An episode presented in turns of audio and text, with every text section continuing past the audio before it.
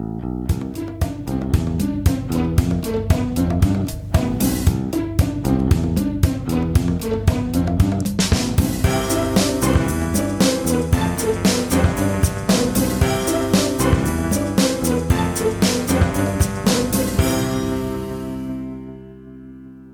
Es ist der 2. Februar 2017. Hier ist der Sendegarten. Ich grüße euch. Hier ist Martin Rützler.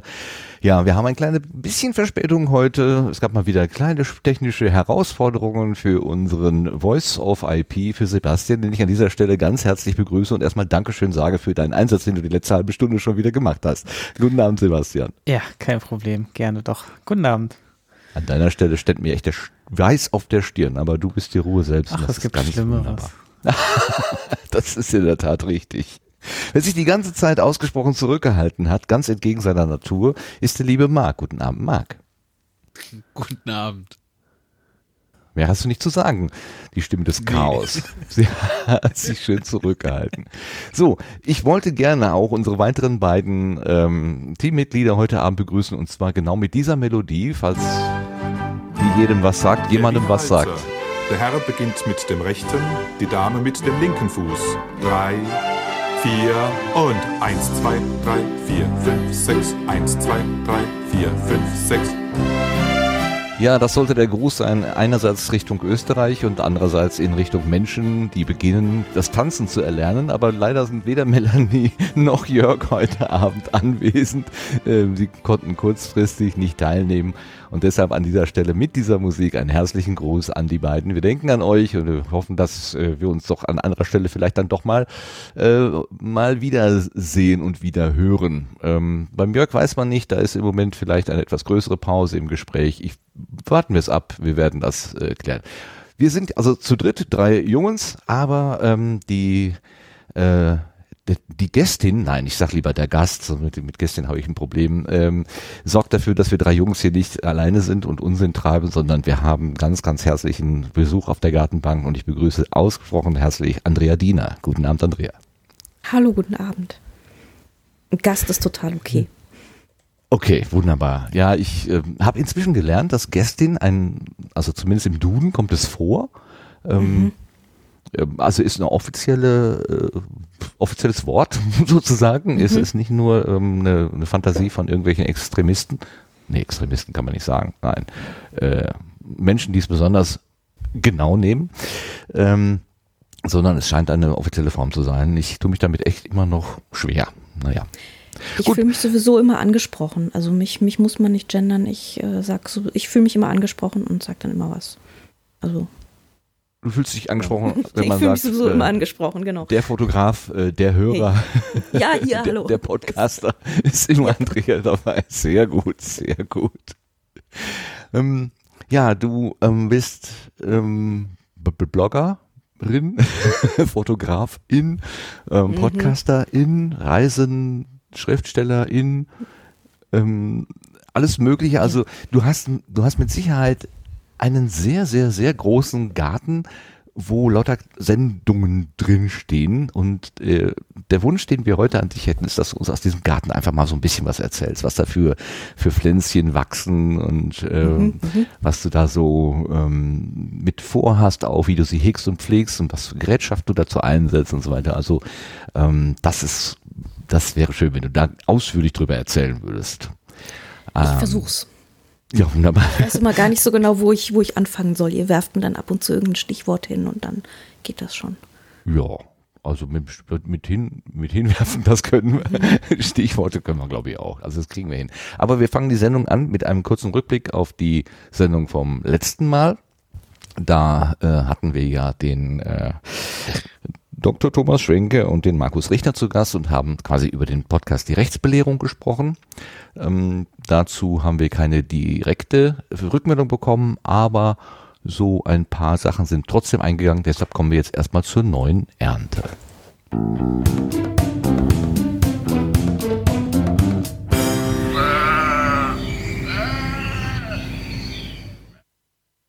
So, und der Sendegarten wird nicht nur in Deutschland gehört, sondern rund um die Welt, vermute ich. Denn die Lara, das ist die Auslandsschweizerin, die Lara Studer, die macht gerade eine Weltreise, glaube ich. Also zumindest in vielen, vielen, vielen Ländern ist sie unterwegs. Sie war in Amerika und sonst wo. Und im Moment, oder sie hat uns geschrieben aus England, aus York, hat sie uns eine Audiopostkarte mitgebracht und äh, die wollen wir uns mal eben anhören. Liebe Sendergarten, hier kriegt ihr auch noch eine Audiopostkarten von der Lara, von der Auslandschweizerin, die ja auf, zurzeit noch auf einer Mini-Weltreise ist, nicht mehr allzu lange leider.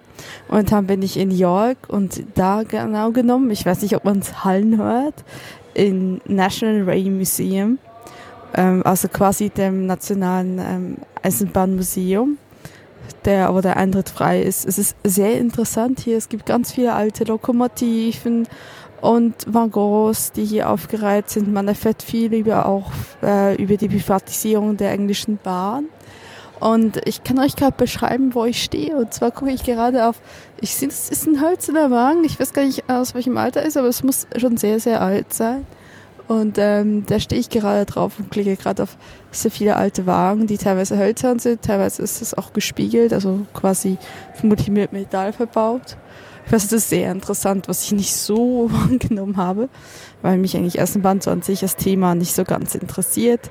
Aber es ist äh, tatsächlich ähm, sehr interessant aufgemacht. Auf jeden Fall in dem Falle ähm, einmal ganz großes Lob an den Sendegarten, der immer ähm, sehr gute Arbeit macht. Und ganz liebe Grüße von York nach Deutschland. Ganz herzlichen Dank, Lara, äh, für diesen Gruß aus York und für dieses Kompliment, dass wir immer so großartige Arbeit machen. Ich bin mir da nicht so sicher, ob unsere Arbeit wirklich immer so großartig ist, aber wir geben uns Mühe. Nur Mühe geben alleine reicht manchmal ja auch nicht. Trotzdem ganz herzlichen Dank. Und das Thema Reisen, glaube ich, das wird uns im weiteren Verlauf dieser Sendung auch noch beschäftigen. Ähm, das heißt, ich glaube es nicht, ich weiß es sogar.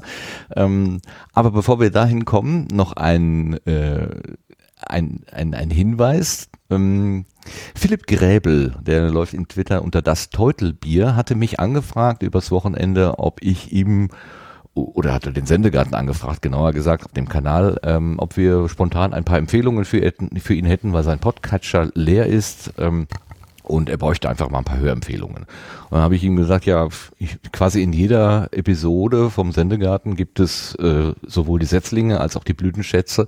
Da kann man ja ähm, sich einfach bedienen.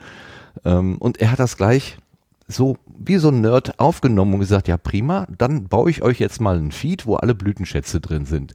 Und er hat tatsächlich eine Kuration auf dem fit.de System angelegt, ähm, wo eben alle unsere Blütenschätze der letzten Episoden, also der letzten 16, 15 Episoden drin sind und man kann sie im Prinzip da abonnieren und er hat sich auch gerade schon gemeldet, also die äh, Empfehlungen von heute wird er auch gleich wieder einbauen. Also falls jemand ähm, daran interessiert ist, die Empfehlungen, die wir hier so aussprechen oder unsere Blütenschätze, ähm, unsere Fundstücke quasi bequem in einem Feed zu abonnieren, der kann sich ja diese kuratierte Liste oder diesen kuratierten Feed vom Teutelbier einfach mal in seinen Catcher packen.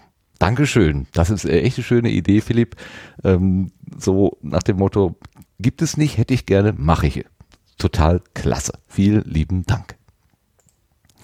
So, damit sind wir aber auch schon durch und kommen auf die Gartenbank.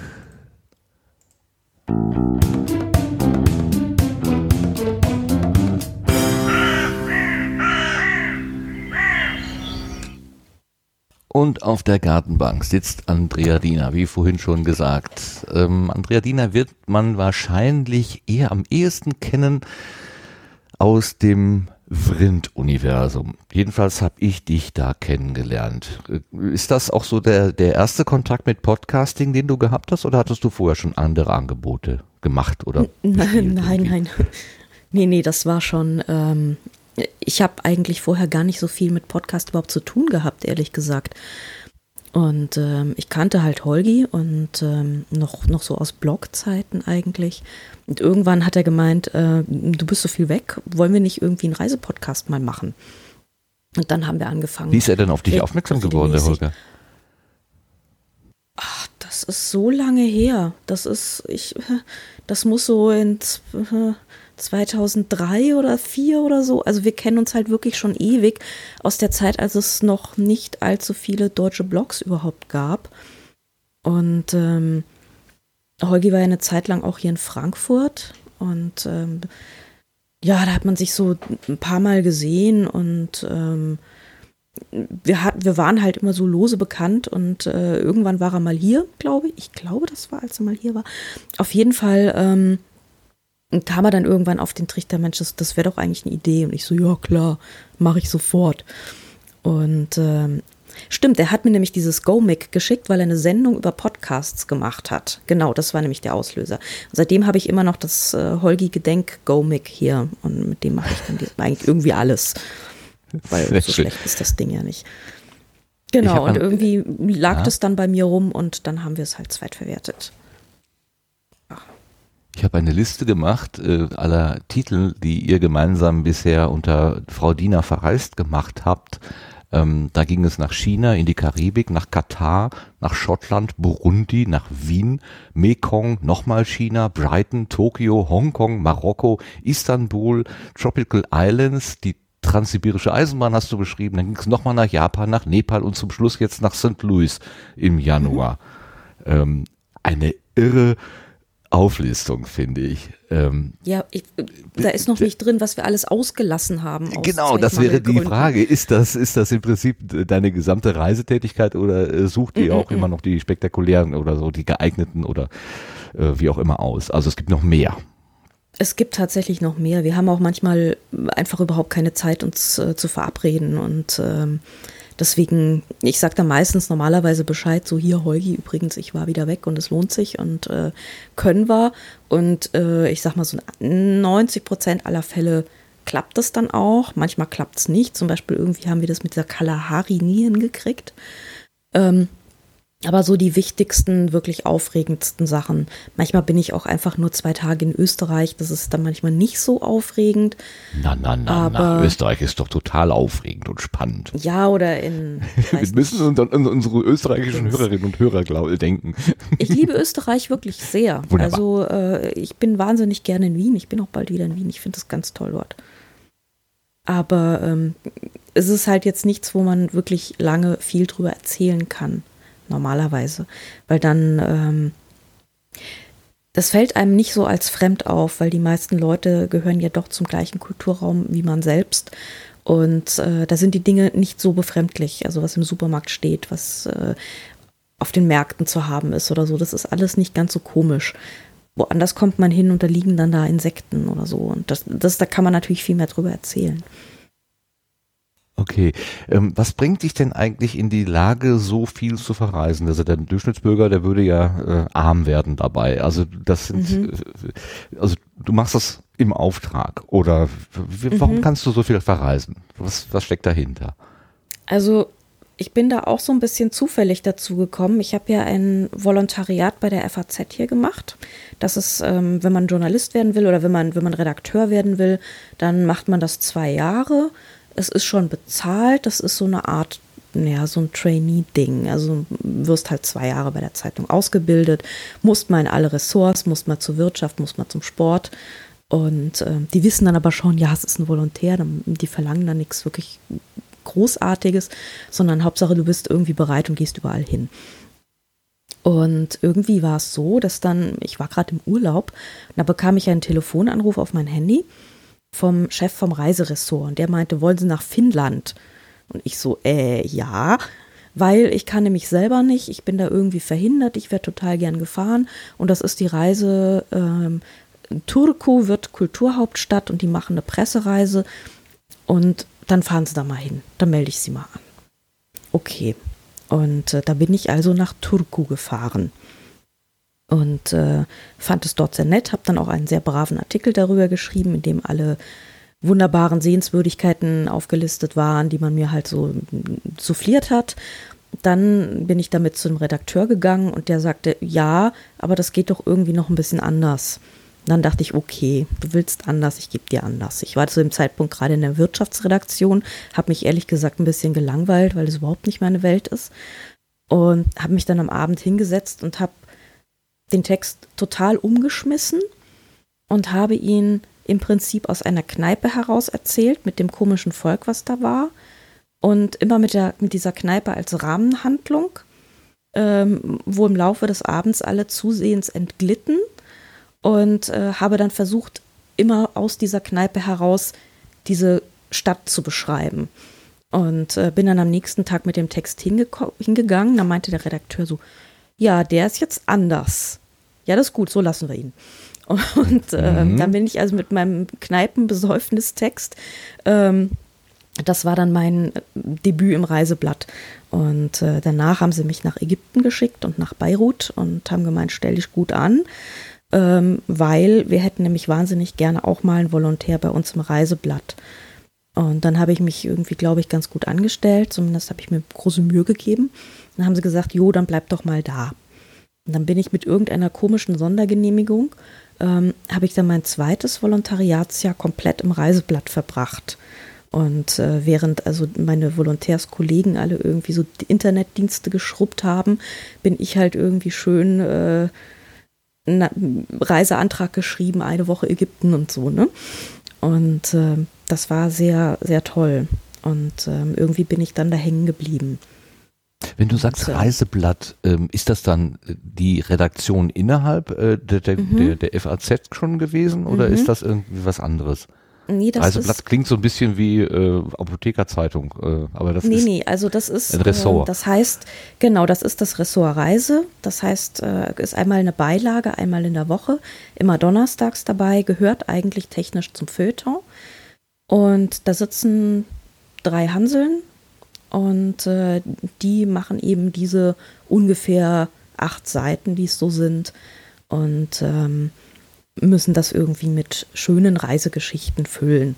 Und im Gegensatz zu vielen anderen Zeitungen, Zeitschriften, die da ziemliche 0815 Texte abfahren, somit in diesem, da ist es schön und da muss man auch noch hin und so versuchen wir halt schon so ein bisschen Reisereportagen zu schreiben, also die auch in der Form interessant sind, die vielleicht ein bisschen über den allgemeinen Serviceteil herausgehen also man kann da wirklich die Sau rauslassen und äh, das macht mir sehr viel Spaß, weil ich glaube, ich habe noch nie gehört von wegen so, nee, das geht nicht.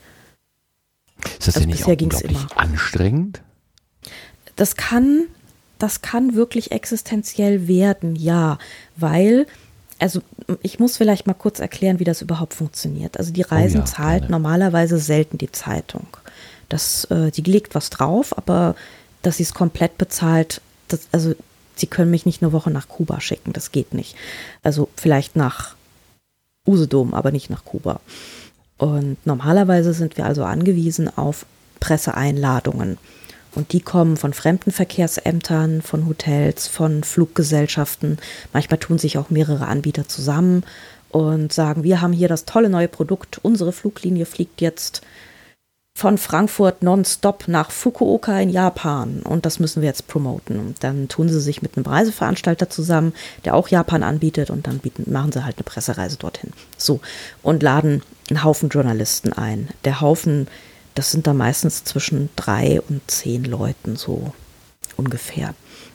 Man wird da also im Grüppchen durch die Gegend gezogen und ja, das ist anstrengend, weil natürlich versuchen die mit möglichst geringen Kosten, also möglichst, möglichst kurzer Zeit, uns möglichst viel zu zeigen.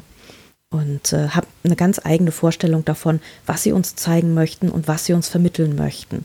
Und die meisten Journalisten arbeiten dagegen an und haben eine ziemlich eigene Vorstellung davon, was sie trotzdem sehen wollen, obwohl es nicht gezeigt wird. Ja, also man, man hat dann immer so ein bisschen Fluchtbewegungen, versucht so auch mal zu sagen, ich muss jetzt mal selber losgehen und ich muss jetzt mal irgendwie hier einfach Leute beobachten. Ähm, ich muss jetzt vielleicht mal hier mit irgendjemandem reden, der da gerade an der Ecke steht. Und ähm, es gibt sehr gute Pressereiseveranstalter, die sagen, ja klar, mach. Und können wir dir helfen? Und es gibt welche, die sagen, nee, die Gruppe muss jetzt aber zusammenbleiben. Und mit denen fährt man dann halt einfach nicht mehr weg. So. Ähm, also es ist halt immer so ein bisschen ein Kampf. Und ja, es ist natürlich anstrengend. Ähm, weil man fährt, fliegt halt einfach nicht, nicht äh, Business, sondern du wirst halt meistens in die Holzklasse irgendwo geklemmt. Ähm, du hast keine Möglichkeit, deinen Jetlag irgendwie auszuschlafen, sondern du hast halt gleich meistens, du fällst morgens in, in, in äh, Hanoi raus und dann gibt es erstmal fünf Stunden Stadtbesichtigung. So, ähm, das war jetzt wirklich ein harter Fall, aber so war es halt. Und irgendwann äh, am Abend um sieben, wenn die Leute meinen, sie müssten jetzt noch ins Restaurant fahren, dann sag ich so, äh, ja, schön ohne mich. Und da bin ich dann um, um die Ecke gegangen, habe mir eine halbe gegarte Ente gekauft bei so einer Oma und äh, habe dann im Hotelzimmer meine gegarte Ente gegessen. Also natürlich versucht man dann auch manchmal so ein bisschen, sich so seine Freiheiten zu erobern. Und äh, das klappt mal mehr, mal weniger. Ja, und so mache ich eben Reisen. Ähm, manchmal eben nur zwei Tage Österreich, manchmal sieben Tage Vietnam, das ist ganz unterschiedlich. Und ähm, das ist so ungefähr alle sechs bis acht Wochen, würde ich sagen, bin ich weg. Also das läppert sich schon. Boah, das, da hast du ja gerade mal Zeit, deine Wäsche zu waschen und dann musst du den Koffer schon wieder packen. Ja, aber das sind ja nicht immer lange Reisen und die also das ist das ist mittlerweile so eine Routine mit dem Kofferpacken. Ich habe hier mal einen fertig gepackten Kulturbeutel stehen, den schmeiße ich rein, den äh, ähm, Reiseapotheke gleich daneben. Also irgendwann hat man so seine Routinen und dann funktioniert das ganz gut. Also ich bin kein so, so Urlaubspaniker, der sagt, oh, habe ich nichts vergessen oder so. Ich bin da eigentlich immer relativ gechillt auch, auch, im, auch der letzte Moment, bevor du das Haus verlässt, also das ist für mich immer der Schlimmste, wenn ich dann denke, wenn ich jetzt abschließe, dann habe ich keine Möglichkeit mehr, noch mhm. irgendwas in die Tasche zu tun. Der letzte Moment macht mich fertig. Also ich versuche die Dinge, die ich wirklich brauche, sehr bewusst einzupacken. Ähm, zum Beispiel Kameraakkus und Kameraakku-Ladegerät. Ich habe nämlich tatsächlich mal das Kameraakku-Ladegerät äh, vergessen. Und ich war am, befand mich an Tag 1 von acht Tagen Japan und dachte so, fuck. Ähm, und jetzt? So, und dann sind wir eben in diesem Fukuoka gelandet auf der Südinsel und ich bin dann, Gott sei Dank hatten wir ein bisschen Zeit am nächsten Vormittag. Ich habe dann dem Local Guide gesagt, lieber Local Guide, ich brauche ein Kameraladegerät und zwar für eine Leica. Ähm, wir sind dann am frühen Morgen, gleich nach dem Frühstück, ähm, zum größten Elektronikladen gerannt, der Gott sei Dank nicht so weit weg war. Und die hatten da meinten erst so, na, Reika? Nein, no, no, no. Und dann habe ich dann auf irgendwie so ein Kästchen gezeigt und meinte so, und was ist das? Ah, okay. Und äh, da war dann tatsächlich ein Leica-Ladegerät drin. Und das habe ich dann für irgendeinen Wahnsinnspreis erstanden. Aber ich hatte dann wenigstens eins. Also das sind natürlich die Albträume. Inzwischen habe ich also zwei und eins ist immer im Koffer. Das kann ich mir vorstellen. Das, das ist ja das dein, dein, äh, dein, dein, Arbeitsgerät mit. Also du schreibst ja nicht ja. nur, sondern du bist ja auch Fotograf, Fotografin mm. Ähm, mm. und machst auch entsprechend Bilder. Ähm, hast ja auch ähm, solche Konten auf Flickr und Tumblr, wo du solche Sachen dann auch veröffentlichst. Ähm, mhm. Ähm, das ist also ich habe das Gespräch gehört, was du mit Tine Nowak geführt hast.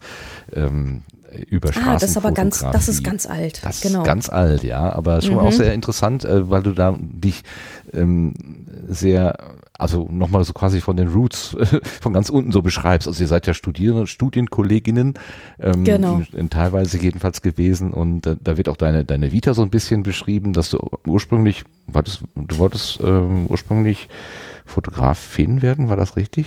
Nee, du hast was studiert und bist dann in die Praxis gegangen. So rum war das, ne? Du hast erst nee, was theoretisch Ich habe gemacht? tatsächlich nach dem Oder? Abi wollte ich Fotografin werden, habe eine Lehre angefangen und habe festgestellt, dass es nicht funktioniert.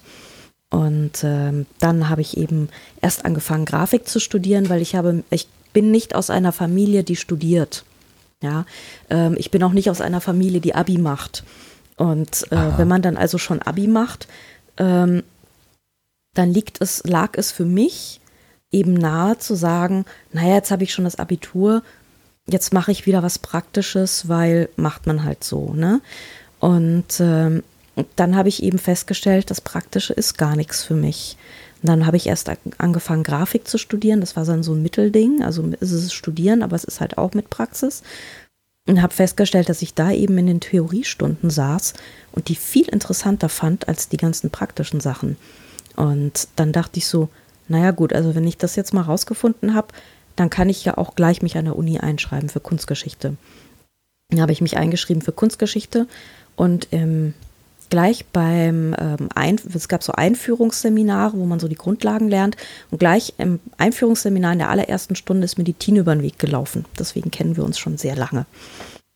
Und äh, ja, dann dachte ich so, guck mir das erstmal an. Und Tine dachte auch so, guckt sich das erstmal an. Und dann sind wir beide doch bis zum Schluss geblieben und haben dann irgendwann Abschluss gemacht. Und, und, was ist man dann, wenn man Kunstgeschichte studiert? Ist man dann Master auf irgendwas oder äh, Man- Magister? also- oder? Genau, das ist ein ganz normaler Magister. Also ich habe dann als zweites Hauptfach Anglistik dazu genommen und habe da auch Abschluss gemacht in Anglistik. Und Kunstgeschichte war dann, ist dann zwar noch Prüfungsfach, aber die Magisterarbeit, die man am Ende abgibt, also diese 70 plus Seiten wissenschaftliche Arbeit, das habe ich dann in Anglistik gemacht. Und äh, mit einer Arbeit lustigerweise auch übers Reisen, was mir, also im Nachhinein ma macht das alles Sinn.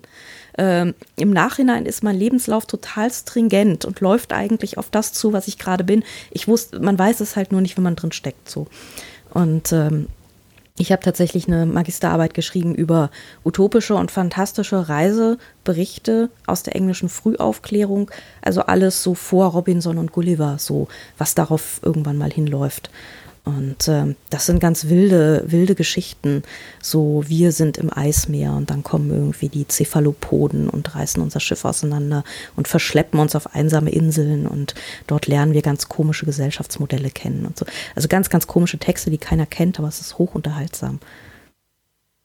Damit hast du dich so früh schon beschäftigt. Das ist ja Ja. faszinierend. Also es gibt den schönen Spruch, das Leben wird vorwärts gelebt und rückwärts verstanden. Also das Ja, klingt genau, gerade so, genau. als wenn du sagen würdest, ah, wenn ich, ne, aus, da, es war schon irgendwie nicht, sagen Ja. nicht vorbestimmt, das wäre jetzt ein bisschen zu esoterisch, aber ähm, äh, also man erkennt schon gewisse Neigungen und äh, Mhm. dass man doch so solche Entscheidungen, so Weichenstellungen vielleicht dann entsprechend auch ähm, bewusst oder unbewusst halt so gemacht hat. Ähm, was lag dir denn an der Praxis nicht, wenn du so klar sagen kannst, nee, Praxis ist meine Sache nicht. Jetzt bist du ja doch auch relativ viel praktisch unterwegs. Ähm, was, Mhm. Jetzt was geht hat denn es da auch damals? irgendwie.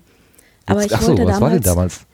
Also ich wollte damals unbedingt mehr lernen. Ich war so wahnsinnig neugierig und äh, wollte, ich wollte lernen, ich wollte verstehen, ich wollte aufsaugen, so, ähm, also richtig Dinge studieren und äh, Zusammenhänge verstehen, Geschichte verstehen.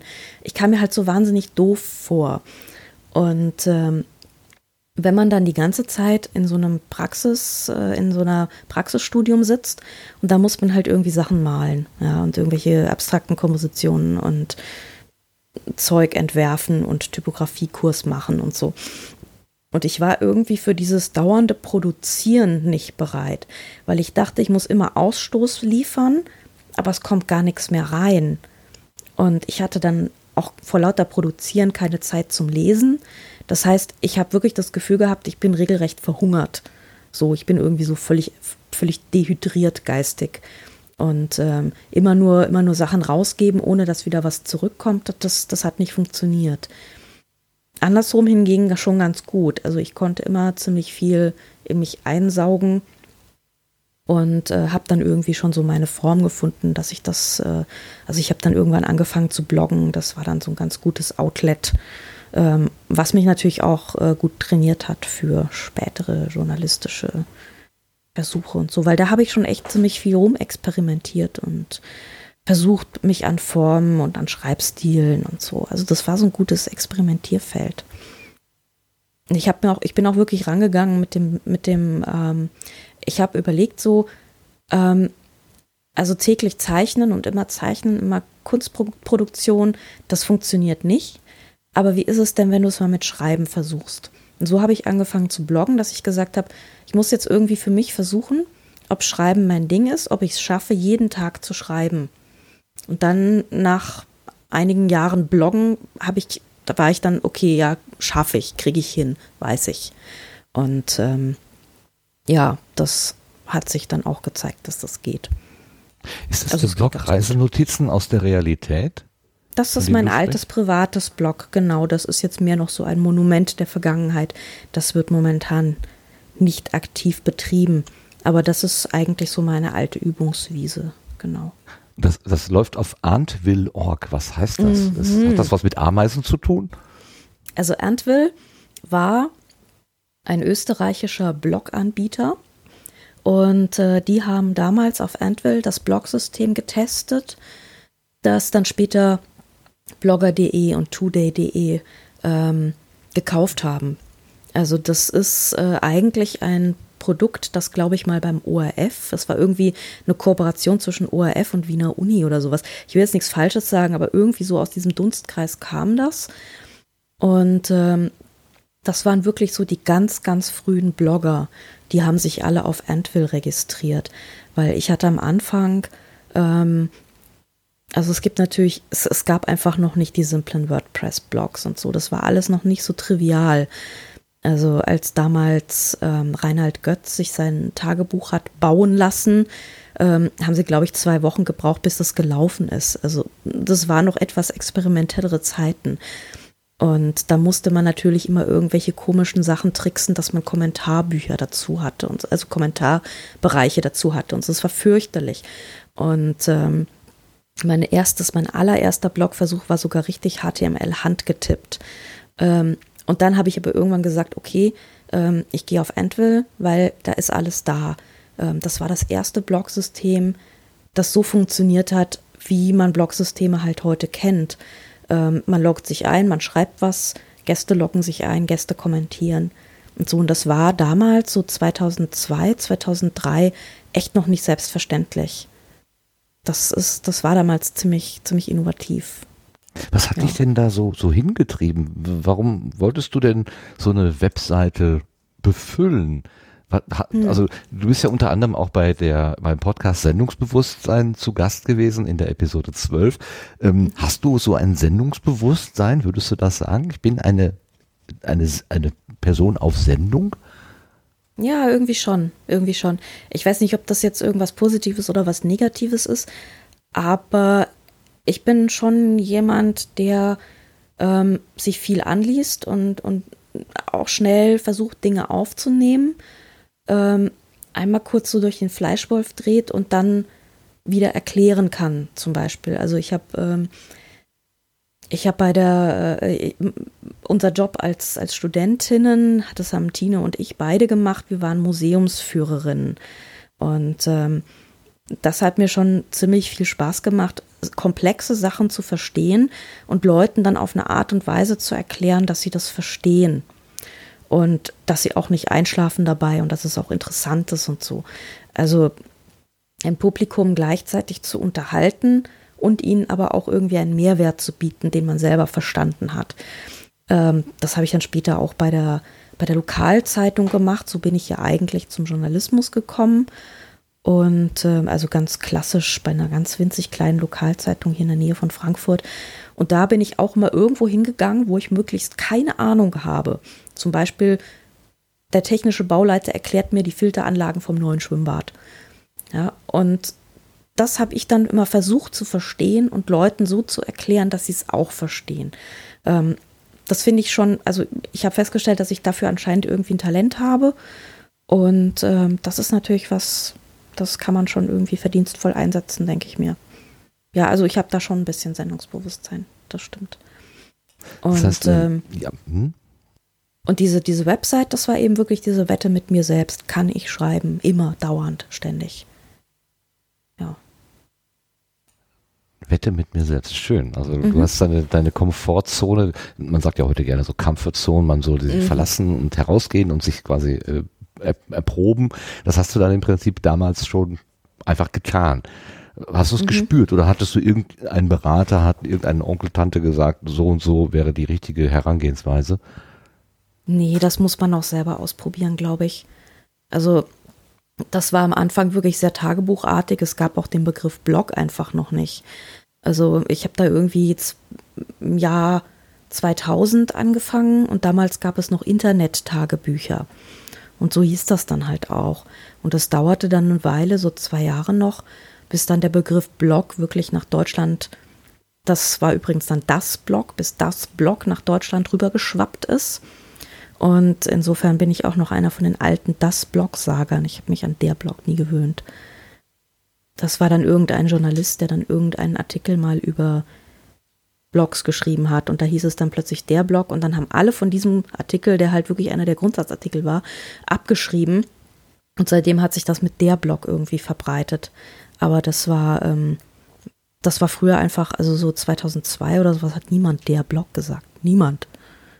Also deswegen sage ich immer das Blog. Das ist für heute, heutige Verhältnisse sehr gewöhnungsbedürftig. Naja, aber es gibt ja auch so regionale äh, Besonderheiten. Bei Joghurt beispielsweise kenne ich das. Es gibt, also mm. bei uns war das mal der Joghurt, aber im Süddeutschen heißt es dann auch gerne mal die Joghurt.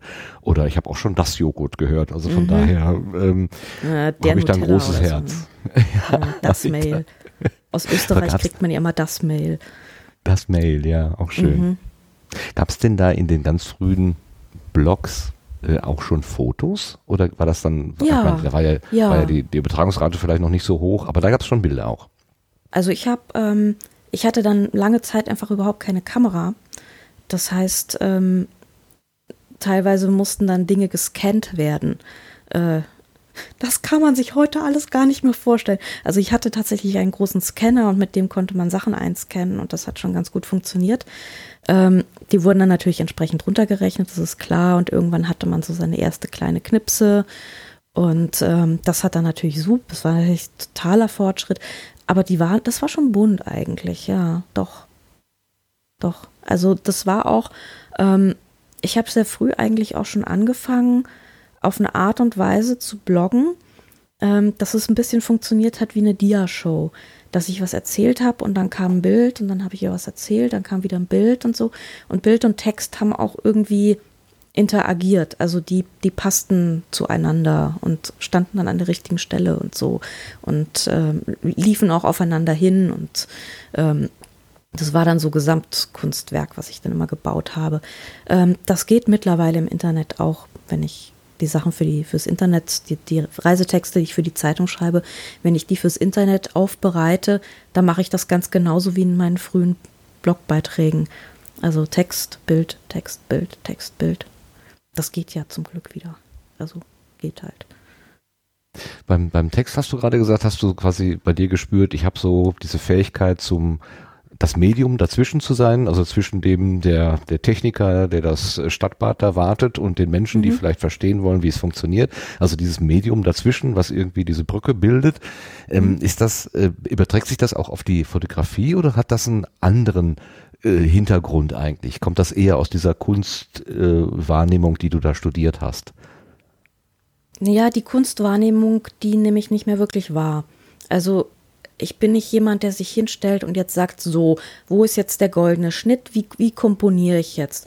Sondern ich mache das einfach schon so lange und ähm, das, da denke ich nicht mehr wirklich drüber nach, um ehrlich zu sein. Also das ist, das läuft unterbewusst. Ähm, ich denke eigentlich mehr über den Inhalt von den Fotos nach, nämlich ähm, ich möchte, ich mache für jedes, für jede Reise, mache ich ein gesondertes Flickr-Album und ähm, da kommen alle Fotos, die ich für wichtig halte, kommen da rein. Das sind manchmal 50, manchmal sind es 100, manchmal, also kommt drauf an.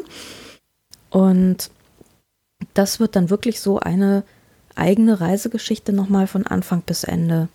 Also mit einem Bild, das einen reinschmeißt, mit einem Bild, das einem rausschmeißt. Und dazwischen gibt es halt zwischen Stadt und Land und Leute und keine Leute, je nachdem, wie das halt dort aussieht, so, so alles. Und ich habe da auch wenig Scheu, Fotos zu machen, in denen man irgendwie noch sieht, dass wir im Bus sitzen.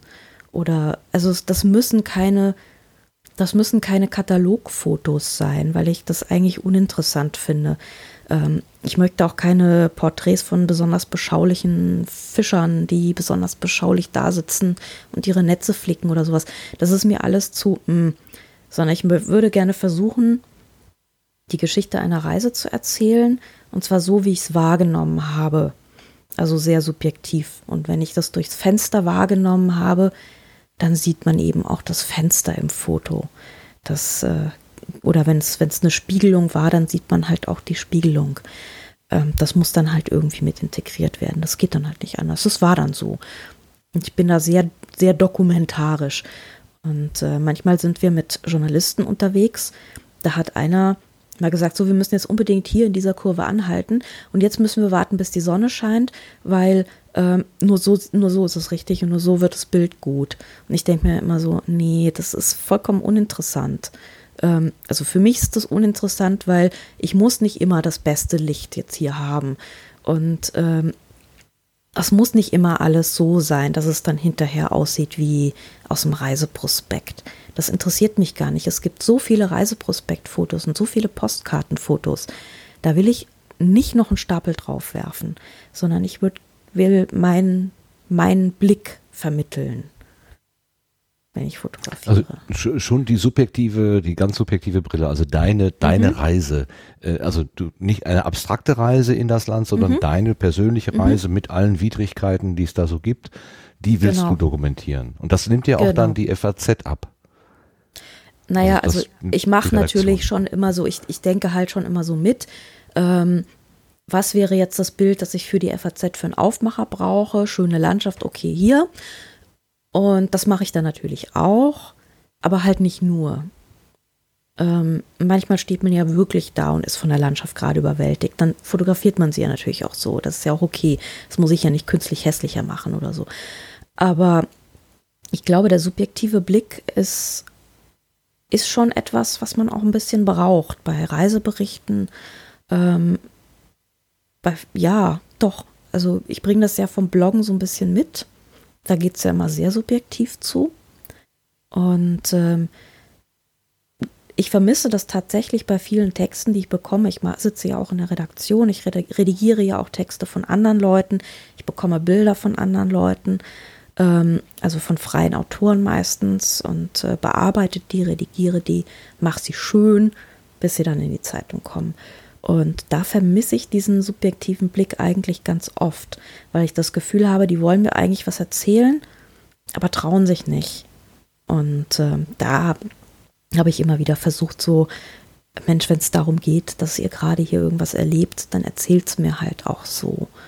Ähm, was natürlich was anderes ist als ein Lamento, wie schlecht, wie schlimm der Flug war oder so. Äh, das gehört natürlich nicht rein. Aber so, so ein bisschen einen subjektiven Ansatz oder eine interessante Sprache oder mal, mal eine nicht ganz so glatt gebügelte Sprache. Das finde ich immer schön.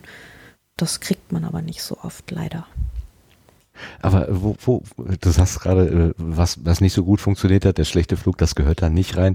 Äh, wo, bis, bis wohin darf man denn auch mit Kritik ähm, äh, umgehen? Oder erwarten so Geldgeber und Einlader, dass man die Sache dann nach Möglichkeit im besten Lichte darstellt? Das ist ja dann eigentlich nicht mehr die reine journalistische Lehre. Also steht ihr da nicht Ja, das können Sie gerne erwarten. Das können Sie gerne erwarten. Aber ich habe auch schon ganz schön auf die Kacke gehauen. Also es gibt natürlich schon Orte, wo ich weiß, da, da werde ich nicht mehr eingeladen. Also das geht, das läuft nicht mehr. Aber nee, nee, also ich versuche ja schon irgendwie dem Ort gegenüber gerecht zu sein, ja. Ich kann jetzt nicht in Burundi erwarten, dass die Straßen gut sind, ja, sondern da ist es halt so, da braucht man halt Abenteuerlust, das muss man den Leuten auch vermitteln. Da würde ich nicht hinfahren, wenn ich wenn ich normalerweise Pauschalreisen in der Domrep buche und das auch erwarte sondern das ist halt was, äh, da ist die Infrastruktur nicht so gut und so, ne? Die Hotels sind nicht ganz so geil und so. Also man, man muss gucken, was das Land anbietet und ähm, was man halt erwarten kann. Ähm, es gibt dann aber natürlich ähm, Situationen, in denen habe ich das Gefühl, dass mir hier etwas verkauft werden soll, was den Anspruch nicht einlöst. Und da werde ich dann schon mal irgendwie, da werde ich dann ehrlich so und sage so, nee, da habe ich mehr erwartet. Das ist, äh, das liegt da nicht an, an den Leuten dort und vielem kann man auch irgendwie die Schuld nicht zuschieben, aber äh, das funktioniert so nicht gerade. Ja. Vielleicht funktioniert es in zehn Jahren mal, das kann ja sein, aber so gerade funktioniert es nicht. Ähm, manchmal kann man auch einfach mit Gegenden oder mit Angeboten nicht. Das ist, das gibt's auch. Und da muss man dann entweder gucken, dass man versucht, dem, der Sache möglichst gerecht gegenüber zu sein, oder man, also so, so richtig schlecht gelaunte Reiseberichte schreibe ich eigentlich eher selten. Also da muss wirklich viel zusammenkommen. Aber Weil du einfach gerne reist. Also dir macht das auch einfach Spaß und du, du ziehst dann auch irgendwas Positives aus diesem Aufenthalt, egal wenn es auch vielleicht mal nicht ganz so ideal gelaufen ist. Ja, natürlich. Aber man muss halt auch mal gucken, wer schuld ist. Ja, also zum Beispiel, ich bin ja nach Burundi geflogen und ähm, wir wussten halt alle, dass wir uns auf etwas einlassen, auf ein Land, das eins der ärmsten Länder der Welt ist, das überhaupt keine äh, touristische Infrastruktur hat. Aber man stellt halt fest, es ist wahnsinnig schön. Und ähm, die Hotels sind total mies. Ja, du hast ein gekacheltes Bad, da kommt ein Schlauch aus der Wand, aus dem kaltes Wasser läuft, komm damit klar, so. Und da steht noch ein Eimer drunter, wenn du Glück hast, ja. Also die Art von Komfortlevel, aber das kann man machen. Man kann es auch Leuten empfehlen, wenn man ihnen sagt, erwarte bitte nicht, dass es hier ein Bad gibt, sondern ein Schlauch aus der, da kommt ein Schlauch aus der Wand. Das ist nicht das Problem des Landes, ja. Aber ich bin dort angekommen am Flughafen und da war natürlich erstmal mein Koffer weg. Und, Ach du äh, Scheiße. Unser, Ja. unser aller Koffer, unsere aller Koffer waren in Brüssel, Ach. weil wir mit dieser wunderbaren belgischen Airline geflogen sind, die uns diesen Flug sogar extra zusammengestellt haben. Nein. Und sie sagten dann, okay, also in drei Tagen gibt es einen Flug nach Kigali, nach Ruanda. Und wir könnten es dann von dort irgendwie, davon ist es, da ist es dann nur noch so ein Hüpfer, das kriegen wir dann hin. So. Am dritten Tag waren die Koffer dann in Kigali. Da war es dann aber zu spät, die noch weiterzubringen. Am vierten Tag kamen dann die Koffer an, und zwar alle bis auf meinen. Meiner stand irgendwie immer noch in Brüssel. Und am fünften Tag kam dann auch mein Koffer an. Und ich meine, fünf Tage ohne Klamotten dreckig in Afrika ist, ist schon ein Erlebnis. So. Es gibt ja auch nicht wirklich was zu kaufen. Es gibt keine Drogerien in dem Sinne. Es gibt halt Dorfmärkte. Und ähm, ich habe halt so ungefähr alles, was kosmetisch und sonst wie zu bestreiten war, mit einem Tiegel Vaseline bestritten. Das war dann für die Schuhe, das war dann gleichzeitig Schuhfett und Gesichtsfett und überhaupt alles so. Und äh, dann haben wir irgendwie den, den, den, den Kamm, den wir hatten, haben wir dann rumgereicht und so. Also es war schon ein ziemliches Abenteuer. Und ähm, ja, die Kleidung, die es dort zu kaufen gibt, ist halt auch sehr bunt. Ähm, Ja gut, Ja, die Farbe wäre jetzt das kleinste Problem, würde ich mal sagen. Hauptsache, man kriegt überhaupt irgendwas. Hauptsache, und, man- und ja. auch diese sanitäre, äh, äh, also das ist, wäre so überhaupt das, das Schlimmste, was ich mir so vorstellen kann, dass diese ganzen sanitären Geschichten nicht so dem Standard entsprechen, Mhm. den man so eigentlich hier so aus Deutschland gewohnt ist und mehr oder weniger ja auch. Also ich, ich glaube also nach immer, drei Tagen müsste überall so sein, ist natürlich nicht. nach drei Tagen waren wir dann im Hotel. Da gab es eine richtige warme Dusche und ich war so glücklich über diese warme Dusche, ja, weil wenn ich habe das zwar keine Seife und nix, aber war dann auch egal. Ich war dann wenigstens mal wieder so an, ansatzweise sauber. Und ähm, das ist natürlich was, das kann man, das kann man Burundi nicht in die Schuhe schieben. Die können ja überhaupt nichts dafür. Ähm, aber wenn du nach Hause gekommen bist, dann schreibst du natürlich erstmal eine richtig fiese Glosse. Ja. Also das sind Ja, dann immer, das sind dann immer die Sachen, wo man sagt, so ja, das wird dann wieder eine Glosse, alles klar. Und äh, das sind dann so die kleinen, kleinen Randgeschichten, die man dann immer noch mal irgendwo extra verbrät. Ja. Hattest du denn deine Kamera dann dabei oder war die im Gepäck auch fünf Tage weg? Die halt, also Kamera und Computer und äh, Ladegerät habe ich eigentlich immer im Rucksack, also direkt mit im Handgepäck, weil das geht anders nicht. Also wenn ich da ankomme und habe die Kamera nicht, das funktioniert nicht. Das mache ich manchmal auf dem Rückflug, dass ich dann sage, okay, jetzt schmeiße ich den Laptop noch in den Koffer. Weil der Koffer kommt eh immer an. Es fragt sich halt nur wann. Kam auch schon mal eine Woche später an, aber irgendwie kommt er immer an. Und äh, ja, nee, Kamera ist im, auf dem Hinflug immer, immer im Rucksack.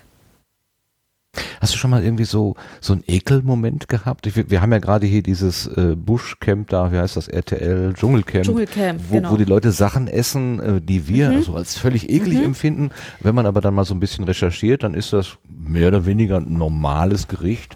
Ein bisschen Ja. man essen die auch nicht jeden Tag, aber so Stierhoden oder so ja, oder Ja. irgendwas, was ich dabei Känguru, keine Ahnung, Also was ich da gehe hatten. ziemlich weit. Ich habe die frittierten Skorpione gegessen.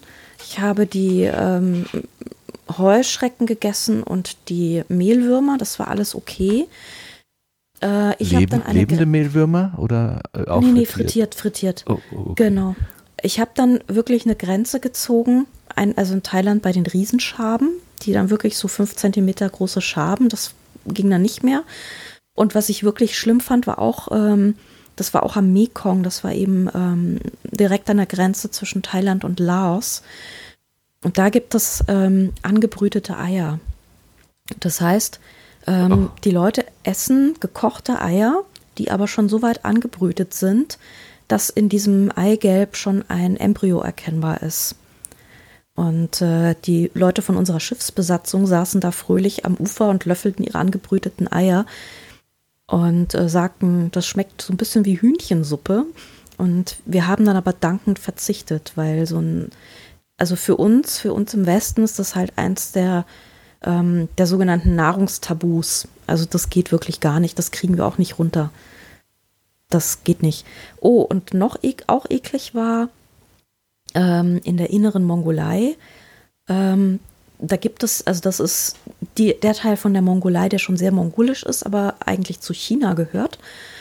Und dort in den Jurten ähm, gibt es eben so Milchchips. Also das ist vergorene Milch und die wird dann ähm, getrocknet und dann in, in, in Wasser irgendwie ähm, noch oder in Wasser oder in Öl, ich weiß es gar nicht immer so ausgebacken.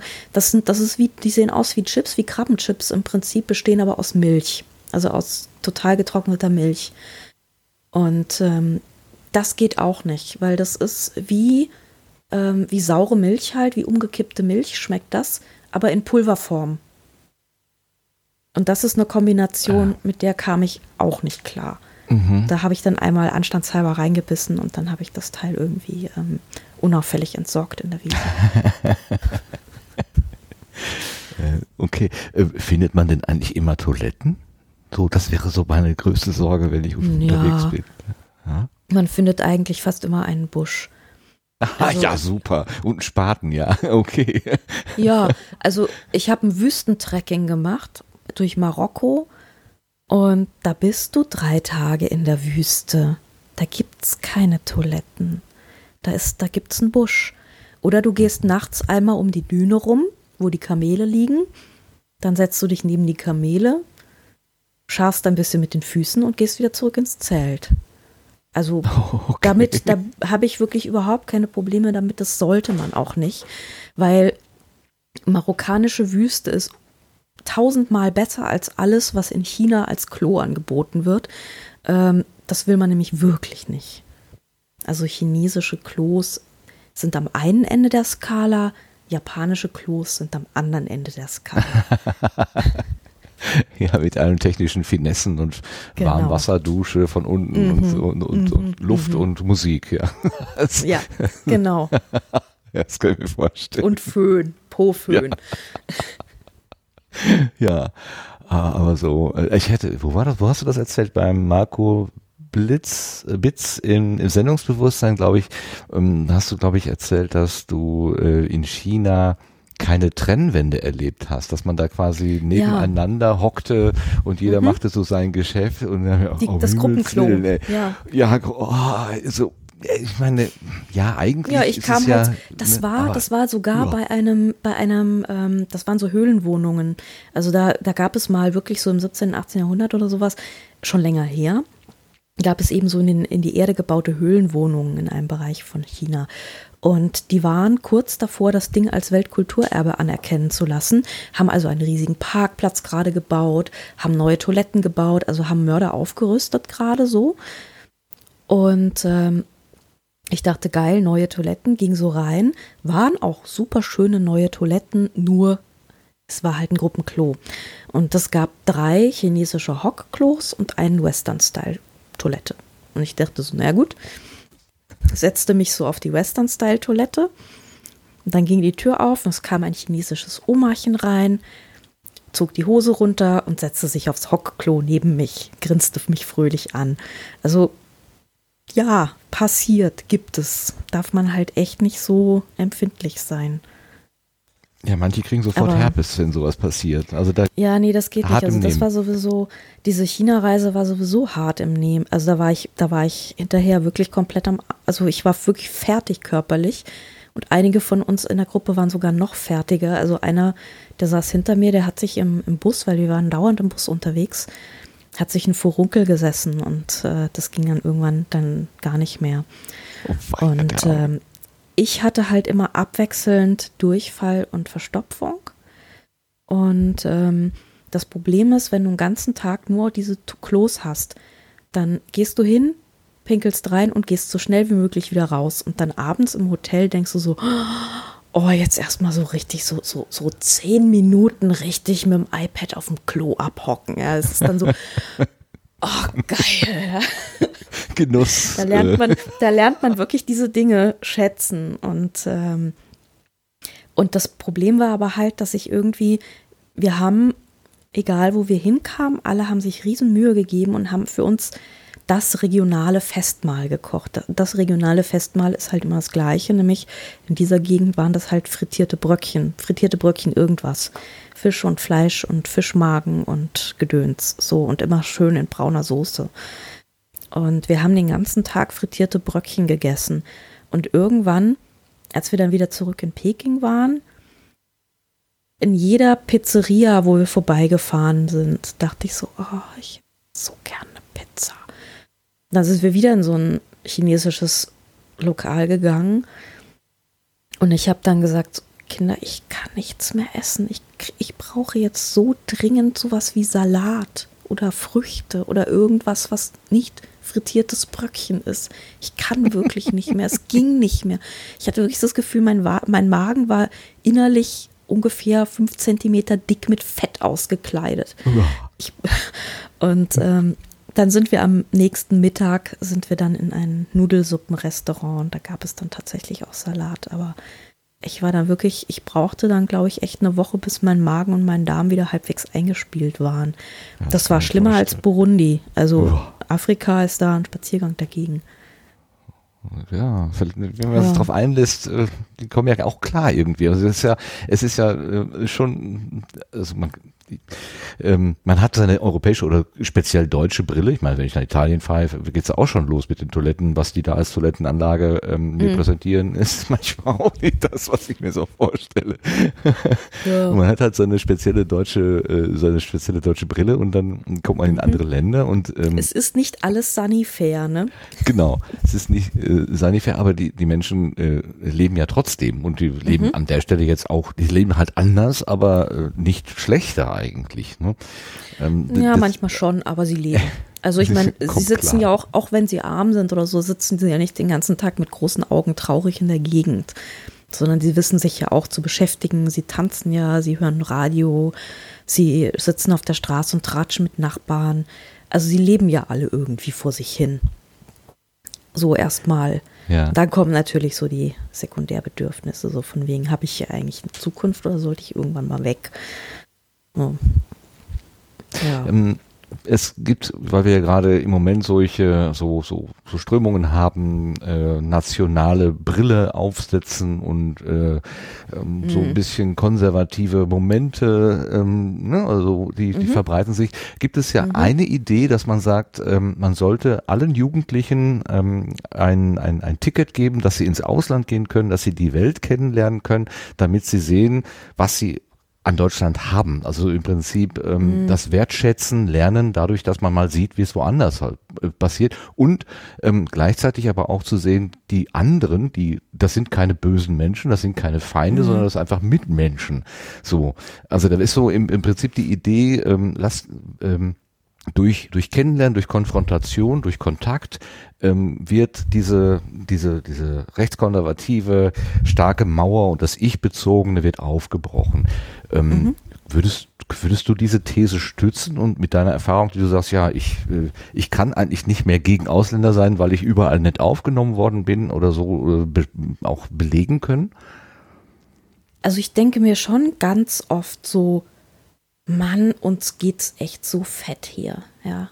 Das sieht man irgendwann nicht mehr. Irgendwann sieht man, glaube ich, nur noch Mängel. Ah, die S-Bahn fährt auch nicht die Nacht durch und so, ja. Aber wenn man woanders hinkommt und stellt fest, wie es da ist, ähm, es, ich, ich habe schon irgendwie so ein, ähm, ich, ich lebe deutlich lieber hier, seit ich so viel reise. Ich immer denke, es gibt hier alles, man lebt wahnsinnig bequem. Wir haben unsere geile Krankenversicherung.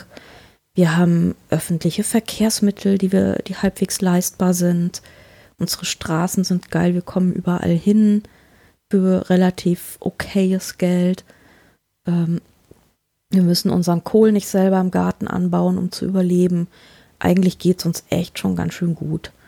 Ähm, ich bin mir nicht ganz sicher, ob das bei allen so verfängt, aber ja, ein Versuch wäre es sicherlich wert. Das kann ich mir, also man müsste dann halt mal überlegen, wohin eigentlich, ne? weil äh, ist halt nicht, äh, vielleicht nicht überall geeignet, aber ähm, ich kann, ja, ich kann mir schon vorstellen, dass das funktioniert. Also bei mir zumindest hat das funktioniert. Also dieser Gedanke ähm, durch, durch, also Feindbilder abbauen, einfach durch Kennenlernen. So, mhm. das kann man schon so sehen. Das würde, kann funktionieren. Man ist ja naheliegend ja, eigentlich. Ne? Ja, also ja, ja, ja. wir haben ja die Beschreibung, dass gerade in den, äh, in, den, in den Bundesländern, wo am wenigsten Fremde sind, die Fremdenfeindlichkeit am höchsten mhm. ist, weil man offenbar vor irgendeiner Idee Angst hat und nicht vor was Konkretem sozusagen. Je konkreter man es erlebt, desto eher ist man vielleicht bereit zu sagen, ja, okay, der Nachbar trägt halt Kopftuch oder der Nachbar hat eine andere Hautfarbe, aber der ist nett ja. und bei dem kann ich mir auch ein Ei ausleihen oder ein, ein, was weiß ich, Zucker, was, was mir gerade fehlt oder so. Mit dem kann ich genauso umgehen wie mit jedem anderen halt auch. Ne? Ja, genau. Also, so wäre die Idee. Ja, ja, beziehungsweise wirklich so die Idee, dass wo, worüber meckern wir eigentlich? So, so global gesehen mhm. im Vergleich, ja. Wir, wir meckern halt echt auf einem auf einem ziemlich hohen Niveau. Und ich glaube, das wird einem erst klar, wenn man wohin fährt und halt dort auch aus dem All-Inclusive-Ressort mal rausgeht. Das muss man natürlich auch machen. Also einfach mal rausgehen, mhm. mal eine Straße entlang laufen, gucken, wie es den Leuten da so geht und was die so machen. Und da sind ja einige schon überfordert. Aber das mache ich eigentlich immer, das versuche ich immer, wenn ich irgendwo hinkomme, dass ich mindestens in einen normalen Lebensmittelladen gehe oder mal eine ganz normale Straße entlang laufe oder sowas. Ähm, und nicht einfach nur ähm, mich von Punkt zu Punkt kutschieren lasse und dann abends das Hotel nicht verlasse oder so. Das ist immer eine ganz schlechte Idee. Nee, das muss man auch machen. Hm. Eine Reise, die du gemacht hast, die ist etwas anders gelaufen, vermute ich jedenfalls. Ähm, da hast du äh, in der ähm, Kulturkapital bei der Tine Nowak in Episode 20 unter anderem auch davon erzählt. Ähm, da ging es darum, Ihr habt in der, in der Episode habt ihr über die Frankfurter Buchmesse gesprochen. Das ist so ein Thema, das wir gleich auch noch ansprechen. Ähm, mhm. Und äh, da gibt es wohl immer das Partnerland und man hätte ähm, zu diesem Partnerland auch hinfahren können. Und du hattest die Möglichkeit dazu, hast es aber dann nicht gemacht, sondern hast was mhm. anderes getan. Ich habe mhm. hier so einen mhm. kleinen Ausschnitt vorbereitet, da können wir mal eben reinhören. Ich weiß nicht, wie es euch geht, aber ehrlich gesagt, ich kenne jetzt so ad hoc keinen indonesischen Autoren, keine indonesische Autorin. Und ähm, nee. das heißt, das hat ja auch irgendwie, glaube ich, mit ganz viel mit Vermittlungsarbeit zu tun, die ihr dort habt. Und überhaupt übersetzte Werke zu finden. Gibt ja diese tollen Pressereisen immer, die die Buchmesse veranstaltet. Ich wurde ja auch angefragt, ob ich nach Indonesien fahre. Es war dieses Jahr irgendwie sehr schwierig. Und ich habe es abgesagt für meinen Besuch im Tropical Island. Oh, oh. oh. oh ja. Mhm. Muss Prioritäten setzen. Man muss Prioritäten setzen. So, du hast also die Priorität Tropical Island gesetzt. Das ja. ist so eine künstlich angelegte Badelandschaft äh, in diesem mhm. ehemaligen Hangar von dem, wie heißt denn dieses? Cargo-Lifter. Also so Cargo-Lifter, genau. Mit Zeppelinen wollte man ja, oder Zeppeline? ja, Blinks. Mhm, genau. Die Techniker mögen mich jetzt hauen. Ähm, man wollte äh, Lasten über die Luft transportieren. Da hat man also genau, so, genau. Das so war die Idee. Halle gebaut, genau. Und da ist aber jetzt, weil das eben nicht funktioniert hat, hat man so eine so eine Erlebnislandschaft reingebaut und statt nach Indonesien bist du dahin gefahren. Mhm. Wie war, es war denn auch so? sehr, es war sehr eindrücklich. Also ich habe dann ich habe ja noch eine, eine Freundin mitgenommen aus Wien, die zufällig zu der Zeit hier in Frankfurt war und mich besuchen wollte. Und ich sagte so, ich bin da weg, da musst du gucken, dass du alleine klarkommst. Dann meinten die von Tropical Island, wollen Sie nicht noch jemand mitnehmen? Ich so, okay, ich nehme jemand mit. So, dann sind wir da zu zweit hingefahren, was auch schon sehr gut war, weil ich glaube, ich weiß nicht, ob ich das alleine so verkraftet hätte. Ähm, sie haben uns dann ein Zimmer in so einem künstlichen Piratendorf gegeben.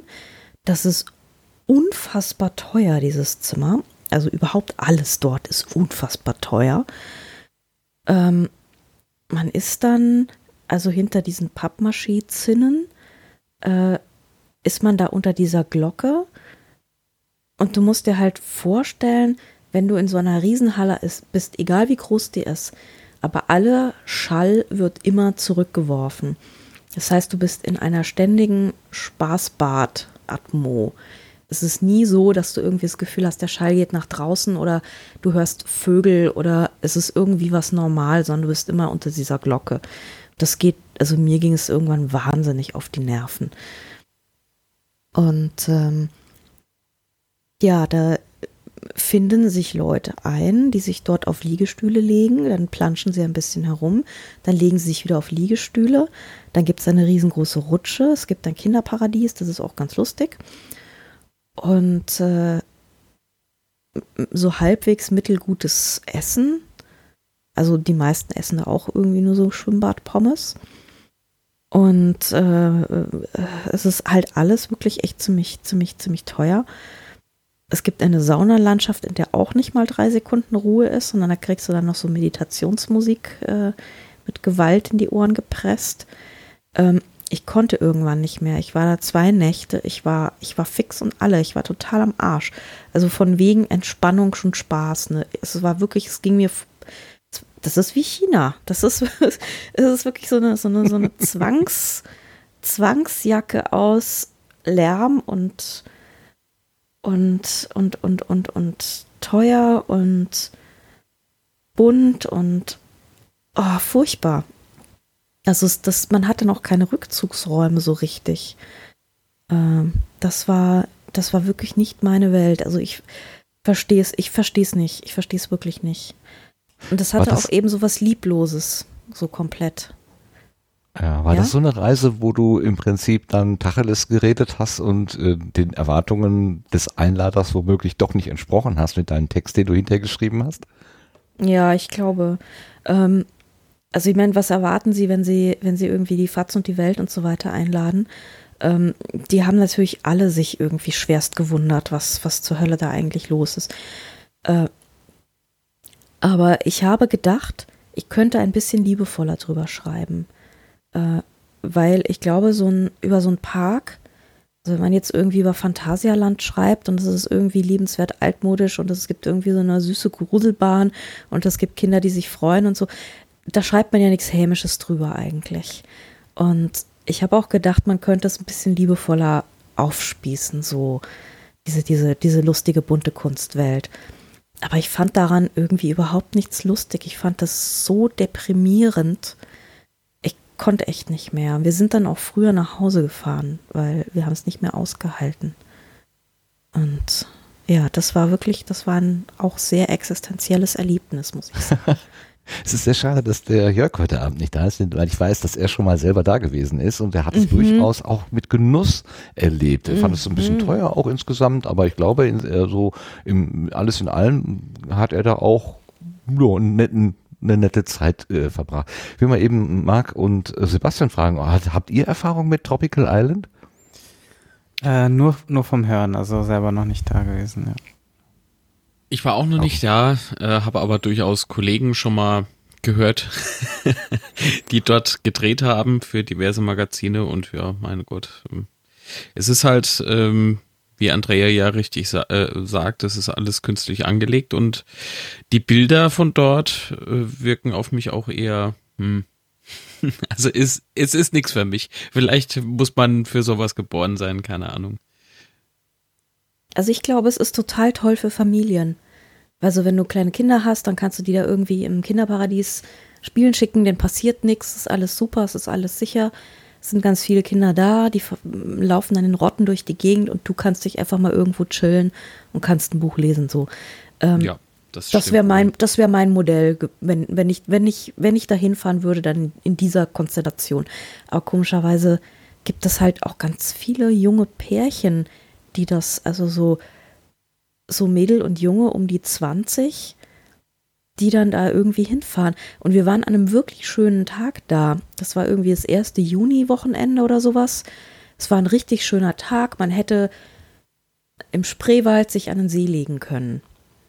Aber nein, die Leute, die Leute dort. die Leute gehen an diesem wunderschönen Tag am Rande des Spreewaldes lieber für 40 Euro Eintritt in diese Halle. Und das Oh, verstehe ich nicht.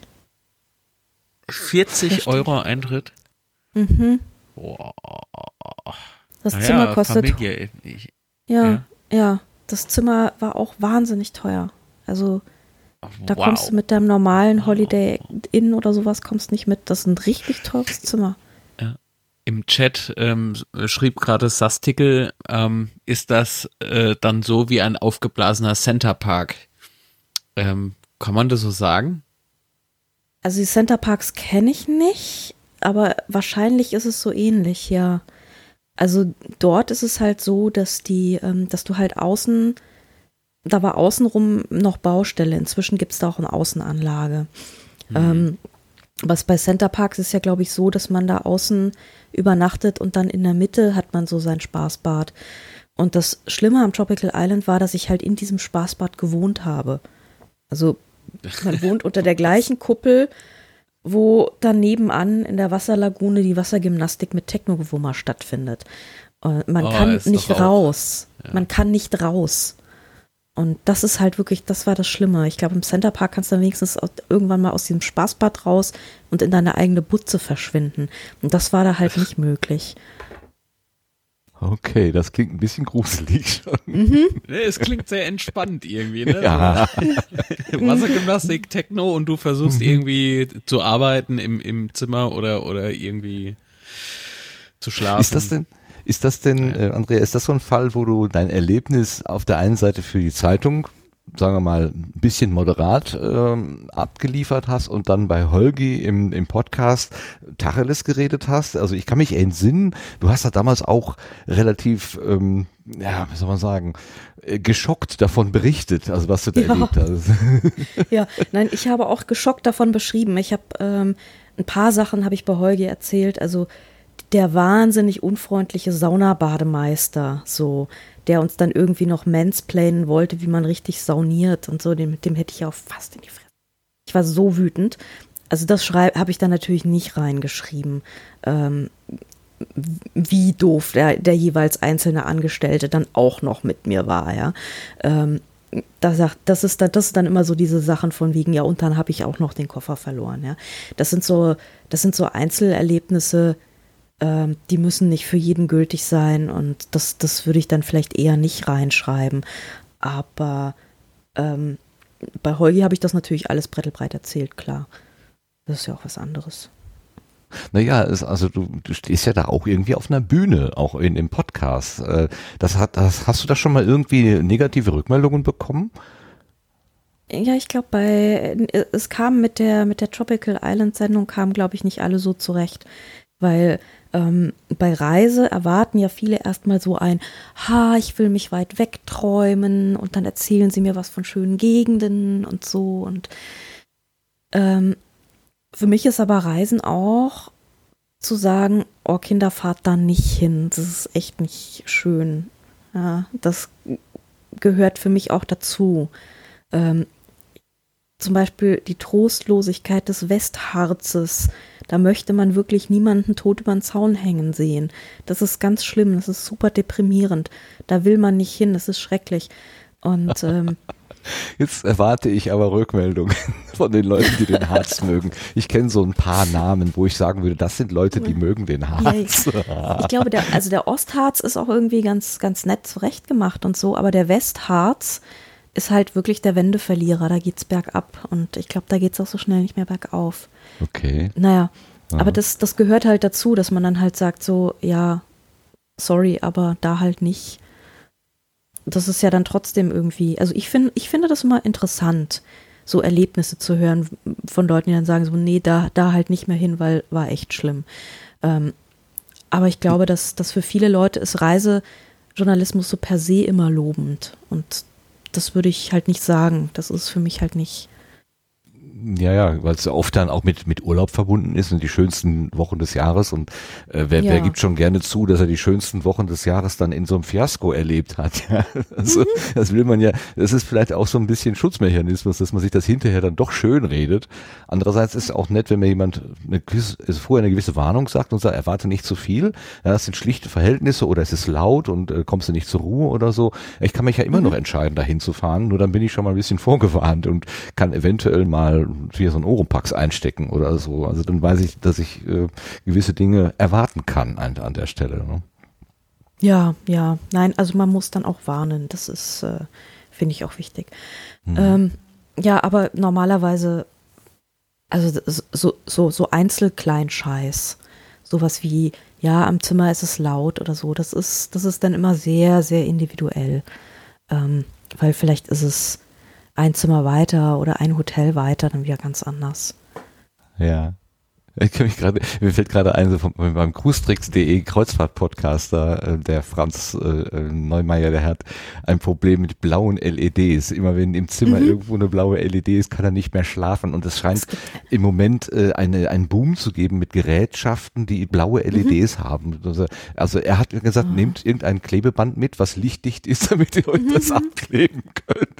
Also was es gibt so ein Kreuzfahrt-Podcast, das ist ja super interessant. Mhm. Cruestricks.de. Wie heißt der?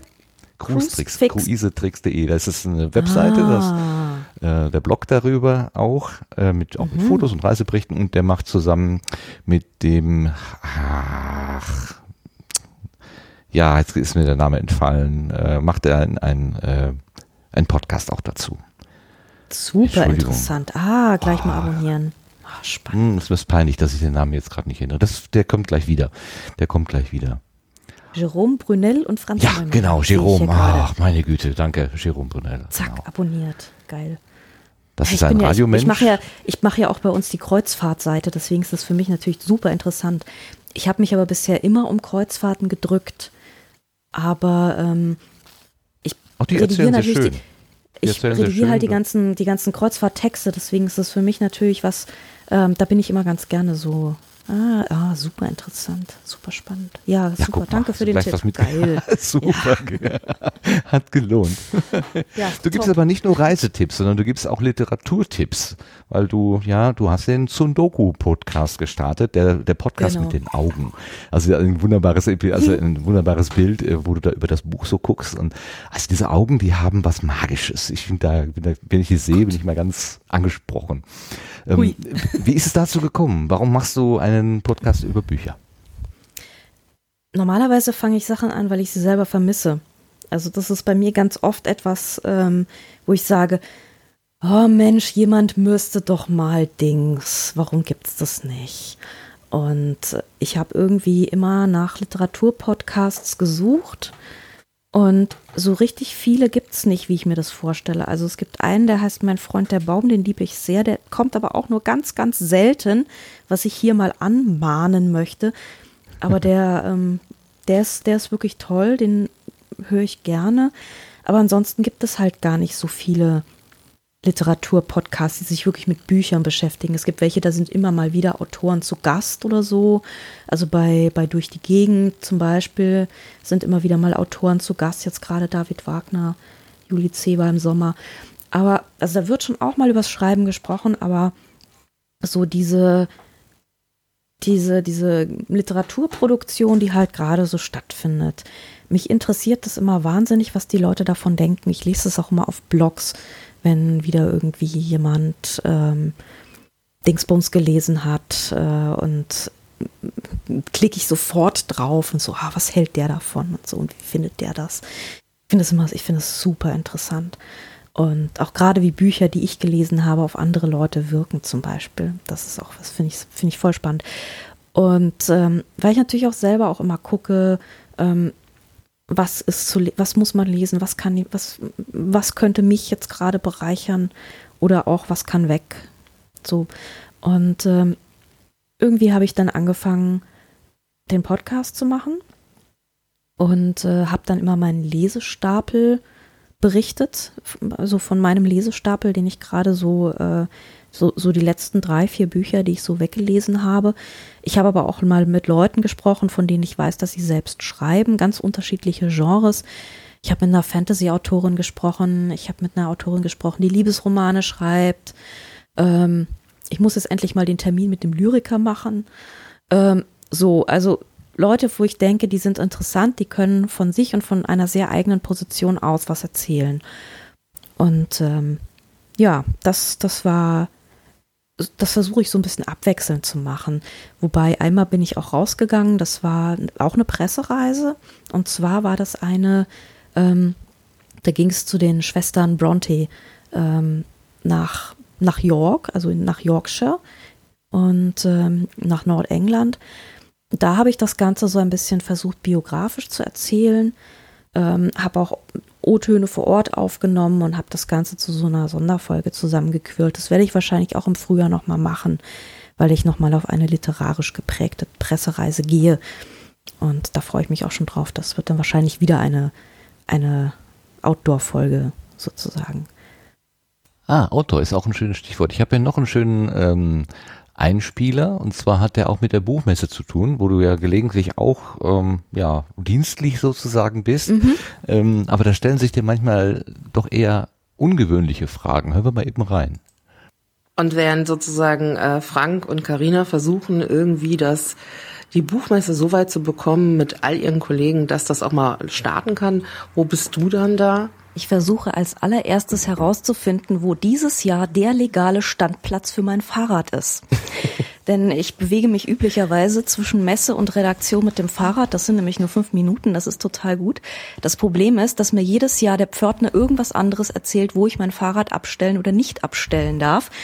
Und in einem Jahr hat er mir sogar erzählt, ich dürfe es gar nicht auf dem Messegelände abstellen. Ich müsse mir erst irgendwie eine Markierung besorgen im äh, Halle 9 irgendwo Zwischengeschoss Dingenskirchens und dort müsste ich mich offiziell approven lassen, um dieses Fahrrad. Also es wurde mir dann zu kompliziert und ich habe es dann irgendwo draußen an den Zaun geschlossen. Aber das ist tatsächlich immer meine allererste Aktion, rausfinden, wo Fahrrad legal. Ja, wie ist es denn ja. mit dem Fahrrad und der legalen Abstellung? Das ist echt kompliziert, ne? es ist, es ist total kompliziert. Ähm, ich bin jetzt aber tatsächlich die letzten Jahre, weil die letzten beiden Jahre Buchmesse war so beschissenes Wetter, dass ich fast die ganze Zeit mit der S-Bahn gefahren bin. Weil von der, die Messe ist die Station in der Mitte, eine Station nach Süden arbeite ich und eine Station nach Norden wohne ich. Das heißt, ich bewege mich eben auf diesen drei Stationen S-Bahn ähm, was man zur Not sogar auch laufen kann, was ich auch ganz viel gemacht habe. Ähm, und es war einfach so, so mieses Wetter, es hat die ganze Zeit geregnet. Äh, wir haben dann einfach die Fahrräder im Fahrradkeller im Büro gelassen und äh, da ist nämlich ein schöner trockener Fahrradkeller und sind dann entweder gelaufen oder mit der S-Bahn gefahren. Aber sonst, wenn, wenn, schönes, wenn schönes Wetter ist bei der Buchmesse, dann mache ich das tatsächlich mit dem Fahrrad.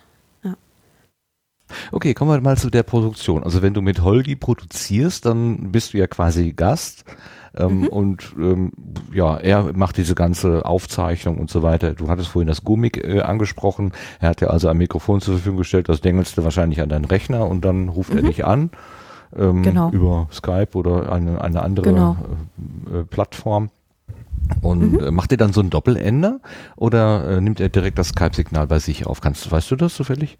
Ich glaube, er nimmt das direkt bei sich auf, das Skype-Signal. Ja, hat er Glück mit der Leitung. Also in der Regel klingt hat, das ja ganz gut. Ja. ja, ja, wir sind auch immer wieder überrascht.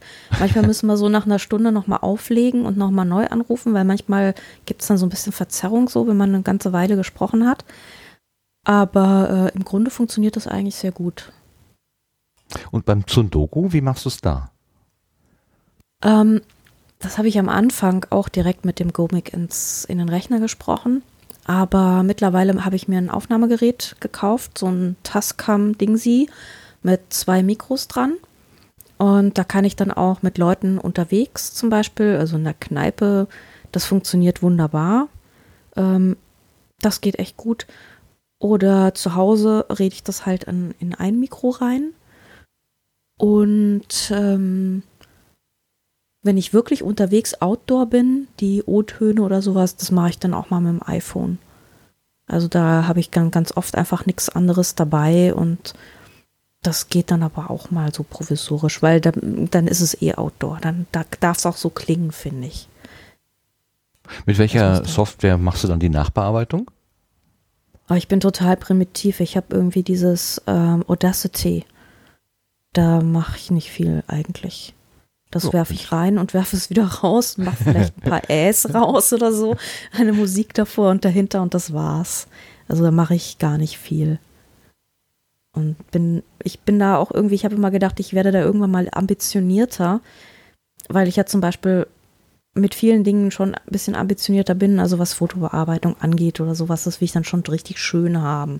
Aber irgendwie beim Podcasten habe ich es nie geschafft, so richtig ambitioniert zu sein, dass ich dann irgendwann mal Ultraschall und so da musste ich mich wieder reinarbeiten und das war alles so kompliziert außen, war nicht so richtig intuitiv und dann, äh, komm, machst du mich schnell mit Audacity, klick, klick, klick, okay, fertig. Ja. Naja, also wenn es gut für, genug ja. ist, ist es ja auch in Ordnung. Ähm, ja, dann wirft man das nochmal durch auf Phonic und dann ist gut. Ja, ich habe die Sendung nicht ganz gehört, die Episode, aber du warst ja auch zu Gast im Fotophonie-Podcast und hast dich da mit zwei mhm. Fotonerds unterhalten. Und ich muss, bin, an einer Stelle musste ich sehr schmunzeln, wo die auch irgendwie gedacht haben, ja, ja, aber dann braucht man ja dieses und jenes und das und zweites Gerät hier und wie machst du es denn mit den Speicherkarten? Und du so, ich habe eine Speicherkarte. So. das war so ein bisschen ein Kulturschock für die beiden. es reicht doch, funktioniert doch. Ja, ja. So also ich bin da, da ne? ich bin, naja, ich bin halt auch nicht derjenige, der mit einem dicken Rohr wo auftaucht und mit einer dicken Kamera und dann den Finger ständig auf dem Auslöser hat und durchrattert. Ne? Also das, es gibt diese Art Fotograf, es gibt auch sehr viele davon, aber ich bin das nicht, sondern ich habe da mein, mein kleines, also Leica hat ja schon so ein bisschen Ruf als die Zahnarztkamera, aber für mich funktioniert das Ding wunderbar. Ich habe die jetzt seit irgendwie sieben Jahren und äh, schleift die durch die halbe Welt. Die ist komplett unkaputtbar, wo andere Leute immer rumtun, weil ihnen irgendwelche Objektive beschlagen in beschissenem Wetter. Laufe ich immer mit meinen uralt 60er Jahre Objektiven durch die Gegend und denke mir, was habt ihr denn alles? Doch alles super. Warum beschlägt das bei euch? Bei mir schlägt, beschlägt doch nichts. Und ähm, das ist halt, das ist halt ganz geil. Also für unterwegs finde ich das halt super und ich bin da mit ganz kleinem Gepäck und kleinen Objektiven und kleiner Kamera und das ist alles, alles gut. Und du hast keine Angst vor Kratzern, ganz anders als Marc. Ich hörte heute Morgen im hm. Early Bird, äh, dass er diese Schutzfolien für seine neuen Handys gekauft hat und erst dann richtig damit loslegen kann, wenn diese Schutzfolien aufgezogen sind. Du hast dich aber ganz anders geäußert und zwar habe ich einen Ausschnitt von mhm. der frühen Kulturkapitalfolge Nummer vier, wo du der Tine was über deine Kamera erzählt hast. Hören wir mal eben rein.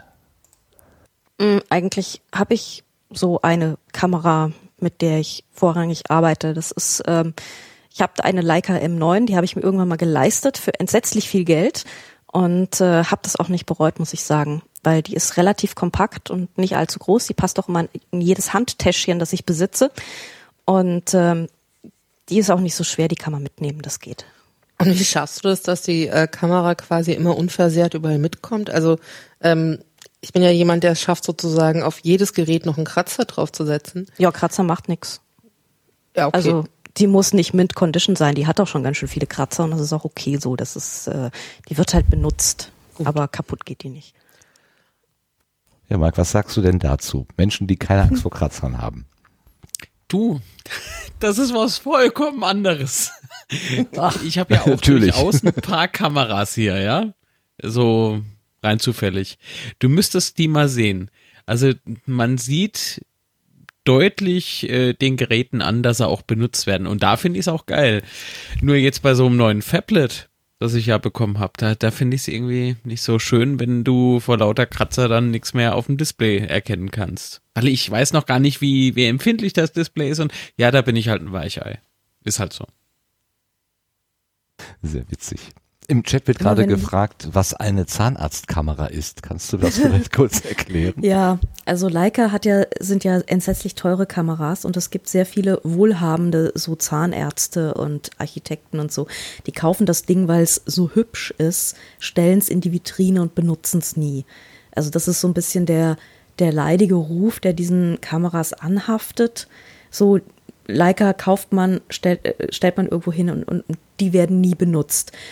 Und ich komme dann immer mit meinem verkratzten, verschrammelten Ding, wo man halt wirklich schon überall so das, das, das Messing durchsieht, äh, komme ich immer zu meinem Händler. Der guckt mir das, guckt das immer an und sagt, ach, die wird wenigstens benutzt. Weil da kommen. Ach so, er sagt nicht, dafür ist, sie- Ja. ist sie doch nicht, die, wie sie benutzen die, dafür ist sie doch nicht gebaut worden. Nee, nee, nee, Er sagt nee. das Gegenteil. Die Gut. wird wen, wenigstens wird die mal benu richtig benutzt, so. Weil sehr viele von den Leica-Kunden tun das halt nicht und sind dann auch so, passen die nur mit, mit mir den Handschüchen an und so. Und dafür sind die überhaupt nicht gebaut. Die sind ja halt eigentlich dafür gebaut, dass man sie durch die Gegend schleppt und halten ja auch was aus. Ja. Also ich halte sie artgerecht. Also Leica ist ja auch eine Marke. Also da würde ich mal sagen, das ist, also wenn die nicht jetzt an irgendwelche chinesische Investoren verkauft worden ist, wie so manche Marke, dann würde ich auch immer noch sagen, ja, okay, ähm, da gibt man vielleicht mal gerne mal eine, einen Euro mehr. Dafür hat man dann aber eben auch was Beständiges, was eben nicht beim kleinsten Dengeln irgendwo dran stoßen gleich kaputt geht, sondern dass die man auch mal äh, irgendwo in Fernost äh, eine, eine Woche oder anderthalb durch ähm, total schwüles Wetter schleppen kann und die macht immer noch Bilder und funktioniert. Ja, Ab- absolut. Aber man muss es natürlich mögen, weil da ist halt nicht viel Automatik dran. Da ist kein, das ist kein Autofokus. Ähm, das ist alles ein bisschen, naja, die, Technik ist halt schon echt alt jetzt mittlerweile. Und wenn ich irgendwie wahnsinnig berühmt, reich berühmt werde und mein Buch ein Millionenseller, ähm, dann kaufe ich mir auch irgendwann mal die M10. Aber soweit bin ich momentan noch glücklich und zufrieden. Aber wie gesagt, man muss das haben wollen, ja. Also man, man muss wirklich diesen Messsucher und dieses etwas umständliche, diese ganze 60er Jahre Technik, also fünf, eigentlich noch älter die Technik, die ähm, Urleica ist ja aus dem Jahr ähm, 1914 und ich meine, so lange gibt es halt diese, diese Grundtechnik schon und ähm, seitdem wurde da zwar einiges verbessert, aber grundsätzlich erstmal nicht viel verändert und ähm, ja, das muss man wollen. Ich hatte mal so ein bisschen nach Bildern gegoogelt nach der Kamera und die sieht ja tatsächlich aus wie so eine klassische alte Kamera, wie ich sie von Verwandten, äh, von Onkels und Tanten oder so, oder na, noch nicht mal, nee, wir konnten uns sowas nicht leisten, aber ich glaube, der Vater von einem Schulfreund, der hatte, glaube ich, so eine in so einem Ledertäschchen um den Hals hängen, so. Äh, und die sind ja genau. heute, also ich musste zweimal hingucken, weil ich mich, ich war mir gar nicht sicher, ob das jetzt auch noch analog belichtet oder ob das dann schon ein digitaler äh, Sensor drin ist. Aber dann habe ich gesehen, ja, es ist doch ein Digitalsensor, sonst würdest du es ja auch gar nicht auf deinen Laptop und bei Flickr hochladen können, außer du würdest es wieder einscannen, wie du es ja vorhin beschrieben hast. Aber es ist ganz witzig, Ja. dass diese, diese äußere Anmutung ist, auch mit diesem genoppten Leder, was sie da so machen, das ist wirklich diesem ganz klassischen Gerät nachempfunden oder einfach beibehalten wahrscheinlich. Das ist, Das ist das ist Absicht auch, ne? unverändert so gebaut seit x Jahren. Und das Schöne ist halt, dass ich mit dem Ding, ich laufe relativ gechillt durch die äh, südafrikanischen äh, äh, äh, Ghettos, äh, wie heißt das in Südafrika? Township. Where the streets have no name, die ganzen Hoods, wo die armen, armen Schwarzen wohnen. Ähm, und bin da relativ gechillt und so. Und äh, die Leute, die mit den teuren Kameras sind da immer so ein bisschen unentspannt. Und das finde ich immer ganz schön, weil. Aber die Leica klaut- ist doch auch eine teure dann- Kamera. Ja, aber das nicht? weiß man ja nicht. Das weiß Ach so, man, ja man sieht ihr das nicht, äh, nur die Man sieht ja Fachleute das überhaupt. Das, ja, okay. sieht, sieht man ihren, also der, der Wald- und Wiesendieb äh, sieht das nicht. den roten Knubbel da drauf, diesen, dieses Emblem. Ja. gut. Nee, nee, das nimmt man ist nicht kein als dickes das Rohr. wahr. Das dicke Rohr sieht einfach besser. Das also, äh, dicke Rohr äh, ist was anderes. Genau. das dicke Rohr. Ähm, ähm, du, hörst du auch selber Podcasts oder äh, machst du eigentlich nur welche? Du hast du gerade auf den Kreuz, Kreuzfahrt, äh, äh, ähm, Kreuz, Cruestricks.de äh, Kreuzfahrt-Podcast mhm. so angesprungen. Ach so, übrigens, mein Gehirn hat gerade gearbeitet. Tobias Migge war vor ein paar Episoden auch unser Gast hier. Der macht auch einen Podcast, der heißt äh, To Read or Not to Read, wo es um Bücher mhm. geht. Ich mhm. weiß jetzt nicht, welches Niveau das hat. Also was du da gerade skizziert hattest, ähm, äh, schien mir vielleicht ein bisschen anders gelagert zu sein, aber fällt mir nur gerade bei dem Thema Bü Bücher-Podcast auch ein. Vielleicht mhm. äh, einfach mal ein Blick wert. Ähm, äh, hörst du denn selber auch Podcast? Bist du auch Konsumentin? Ich höre eine ganze Menge, klar. Also, ich mache jetzt mal, ich gucke jetzt mal in meinen Podcatcher. Also ich höre ziemlich Wunderbar. viele Fotopodcasts nat naturgemäß, weil ich das immer interessant finde. Es gibt eine ganze Menge, also die, die ich sehr gerne mag, sind halt meistens englische oder amerikanische, weil die ähm, eben sich wirklich Fotografen einladen und reden dann mit denen über ihre Projekte. Und das ist dann teilweise sehr interessant, weil die irgendwo hingehen in eine Gegend, wo sie dann auch meistens so ihre Comfortzone verlassen und erzählen dann, wie sie halt in, in diese Gesellschaften reinkommen und äh, die Leute Vertrauen fassen und wie sie das angehen und sowas. Das ist immer recht spannend. Ähm, also da gibt es einige, die ich wirklich ganz gerne mag und äh, auch, auch Deutsche höre ich tatsächlich. Ähm, also natürlich den Chris Marquardt, der ja eigentlich so der bekannteste ist. Ähm, den höre ich immer ganz gerne, auch wenn es eher jetzt so was Techniklastigeres ist. Aber ich meine, ich, ich, ich kann ja auch kameramäßig so ein bisschen abnörden. Ich kaufe halt nur keine neuen Kameras, weil ich habe eine. Also ich bin wirklich, es gibt ja diese, diesen Begriff des äh, Gas Gear Acquisition Syndrome. Das ja. ist bei Fotografen sehr verbreitet. Haben wollen, haben wollen. Haben wollen. Ja, ja also noch geiles, noch größer, noch lichtstärker. Bei Podcasterinnen und Podcastern aber auch. Also wenn es noch ein ja. besseres Mikro gibt oder noch ein schöneres oder einen tollen Rekorder, dann ist man schon auch geneigt, nochmal Geld auszugeben. Das stimmt, aber ich bin halt echt so ein bisschen geheilt davon, seit ich diese Leica habe, weil irgendwie hat, hat man, ich habe so das Gefühl, ich bin okay, Ende Fahnenstange. Ähm, und seitdem habe ich das halt nicht mehr und interessiere mich auch nicht mehr so sehr für neue Technik. Aber ich finde es immer trotzdem interessant und äh, die reden ja natürlich auch so ein bisschen über Metathemen, ähm, was so in der Welt der Fotografie passiert. Und manchmal passieren so interessante Dinge, dass ich dann auch mal drauf komme. Da könnte man mal einen Artikel drüber schreiben oder so. Weil man ist ja auch dann doch irgendwie immer noch Journalist. Ähm, ja, dann höre ich auch eine ganze Menge so Laber-Podcasts, weil ich finde es immer schön, wenn man sich mit jemandem mal eine Stunde zusammensetzt und die Leute reden lässt. Ähm, wer in letzter Zeit sehr schöne Gäste hat, ähm, also wenn ich, wenn ich gehört habe, war Hotel Matze. Den finde ich ganz schön. Aha, kenne ich gar nicht. Den Worum kennst du gar nicht? Da? Das ist, ähm, also Matze, Matze erzählt, Matze, Matze lädt sich auch ganz viele Gäste ein. Also zum Beispiel, ähm, also der, der sitzt so in, in Berlin in so einem Hotel und die suchen sich dann immer ein Hotelzimmer und dann reden sie mal einfach so eine Stunde. Ähm, er hat mit Tim Renner geredet, mit Markus Kafka hat er geredet, mit Ronja von Rönne hat er geredet. Also auch Leute, die jetzt nicht so die ganz, die obvious choice für die Podcaster sind.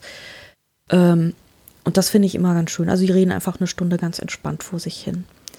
Ähm, ich mag auch den Durch die Gegend Podcast sehr gerne. Mhm. Ähm, das ist auch eben so ein ganz entspannter Laber-Podcast, wobei ähm, die teilweise auch schon sehr lange Folgen haben. ja, ähm, kommt schon mal was zusammen. Hm. Da kommt schon mal was zusammen. Äh, ich mochte auch früher wahnsinnig gerne den Unprätentiös Podcast, aber der wurde irgendwie länger nicht mehr aktualisiert, was ich sehr, sehr schade finde. Also ja, du hattest den empfohlen, beziehungsweise angesprochen ja, in dem Interview mit ja, ja, ja. Äh, Mirko. Da hatte ich auch mal nachgeguckt. Ich glaube 2000 und boah, Der hat total 15, regelmäßig, haben die, hat die, hat die einmal im Monat eine Folge veröffentlicht und dann plötzlich November 2015 ist Schluss. Und das ist wirklich schade, weil ich den sehr mochte. Sophia Hembeck war das, ne? Oder ist ja, das? Ja. ja, ja. Das ist auch wirklich schade. Also es gibt hier noch so ein paar so ein paar tote Podcasts, die ich hier habe. Das ist, äh, tut mir mal so ein bisschen wie. Aber, Aber wo du Ja. gerade den äh, Chris Marquardt erwähnst, ähm, dessen Lebensgefährtin, die Monika André, die Mhm. macht ja auch einen Podcast, der sich jetzt mit Foto beschäftigt, aber nicht in erster Linie technisch, sondern Mhm. mehr so auf das auf das Inhaltliche. Der nennt sich auch Motivklingel. Monis Genau. Motivklingel. Den hast du wahrscheinlich auch schon in deiner Liste. Den habe ich auch. Ja. Der ist natürlich auch super. Ähm, da würde ich mir auch manchmal mal ein bisschen, ein bisschen längere Folgen wünschen, auch öfter, aber naja, ich bin ja auch in letzter Zeit nicht wirklich dazu gekommen. Ich bin ja auch nicht die Richtige, um hier anzumahnen, mehr zu produzieren. ich habe jetzt auch irgendwie lange, ich habe mein, mein Lesestapel ist, ist unglaublich hoch und ich kam irgendwie nicht dazu. Auch weil ich halt, weißt du, dann hast du ein neues, neues MacBook und dann musst du das alles nochmal einrichten. Dann denkst du dir, ja, morgen, ach nee, am Wochenende habe ich ganz viel Zeit und so und dann macht man es halt nie. Ähm, insofern bin ich da gnädig, aber Monis Motivklingel ist natürlich super. Ähm, bei welchen Gelegenheiten hörst du denn? Hast du so äh, immer wiederkehrende Gelegenheiten, lange Wege, Fahrten oder so? Oder machst du das einfach spontan, wenn es gerade passt? Also mh, zu ziemlich vielen Gelegenheiten. Also manchmal hier zu Hause, wenn ich einfach am Kochen bin. Ähm, dann aber auch, manchmal lade ich mir mein ganzes iPhone voll und dann höre ich im Flugzeug. Das mache ich wahnsinnig gerne bei Flügen, weil man dann einfach, ähm, weil ich kann ganz oft nicht schlafen in diesen Sitzen und äh, sitze dann da so eingekeilt und mal wird das linke Bein taub, dann wird wieder das rechte Bein taub und so. Und da habe ich mittlerweile, ich habe mir die teuersten Kopfhörer der Welt gekauft, nämlich diese Sennheiser Over-Ear Momentum Noise Cancelling Bluetooth, alles drin, alles dran. Und die passen mir, weil die meisten Kopfhörer passen mir leider nicht. Ich habe nämlich einen wahnsinnig kleinen Kopf. Die passen aber und die canceln auch die alles Noise. Und dann höre ich im Flugzeug teilweise mal echt so sieben Stunden hintereinander einfach Zeug weg. Und äh, manchmal dämmert man dann so ein bisschen weg, dann wacht man wieder auf und stellt fest, ach, jetzt bin ich ja weggedämmert, hätte ich so hätte ich gar nicht gemerkt, aber mir fehlt gerade was. Worüber reden die? ähm, manchmal auch, manchmal höre ich auch auf dem Weg zur Arbeit. Wenn ich, wenn ich halbwegs pünktlich morgens ähm, fertig bin, dann laufe ich zur Arbeit. Das dauert so eine halbe Stunde, da kann man auch mal schön was hören. Ja, also eigentlich zu ziemlich vielen Gelegenheiten. Mhm. Machst du auch zum sowas wie Einschlafen auch. Anderthalbfache Geschwindigkeit oder, oder zweifache Nee. Geschwindigkeit oder sowas? Nee, nee, mache ich nicht. Das will ich gar nicht. Das müssen ganz normale Leute sein, die ganz normal reden, in einem ganz normalen Redetempo. Weil mir geht es jetzt nicht nur ums Aufsaugen von Informationen, sondern das ist ja auch irgendwie, ist auch angenehm, finde ich. Das Ja, ich, ich kann das Leuten beim auch Reden nicht. Äh, Also ich, ich höre aber von, von vielen Leuten, die dann tatsächlich mit höherer Geschwindigkeit hören und auch so tatsächlich äh, relativ hohe Geschwindigkeiten äh, äh, schaffen. Also es gibt ein paar Menschen, die haben eingeschränktes äh, Sehfeld und die müssen sowieso sich auf den aufs Hören äh, konzentrieren und ähm, da, da kann man sogar bis zwei oder zweieinhalbfach irgendwie, also ganz absurde äh, Werte, die ich da schon mal gehört habe. Ich persönlich mag es auch nicht. Ich mag dann tatsächlich, äh, also dann ist die, die Illusion, ich sitze mit Freunden am Tisch oder bin mit denen unterwegs, dann kaputt. Und das, das ist eigentlich schon auch ganz wichtig bei mir, dass das so eine Gesellschaft eigentlich ist. Ja, also ich hatte auch nie Lust, dieses Speedreading zu lernen, wo man irgendwie in wahnsinnigen Geschwindigkeiten Bücher erfasst oder so. Ähm, weil mir macht es durchaus Spaß, ähm, mich auf den, aufs Tempo von so einem Buch einzulassen. Also das ist ja für mich auch eine, eine wichtige Ebene beim Erzählen. In welchem Tempo ist was, in welchem Rhythmus geht sowas voran und so. Und ich meine, du stellst dich ja nicht hin und speedreadest den Zauberberg oder so, weil du wissen willst, wie es ausgeht.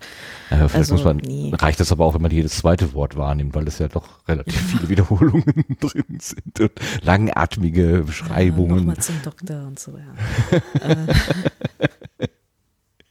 Also, also Ja. ich finde es interessant, dass du sagst, ein Buch gibt dir die Geschwindigkeit des Lesens vor, weil ich dachte immer, die Geschwindigkeit definiert dann schon der Leser selber. Ja, aber so, so, es, gibt ja so, es gibt ja so ein. Ach so. Den schönen Ja. Kinderwitz, wo ein, ein, ein Kind einen Brief an die Oma schreibt und schreibt ganz langsam. Und sagt die Mutter, ja, wirst du mal fertig? Warum dauert das denn so länger? Dann sagt sie, ja, aber die Oma kann doch nicht so schnell lesen. das ist Ja, total ja. niedlich.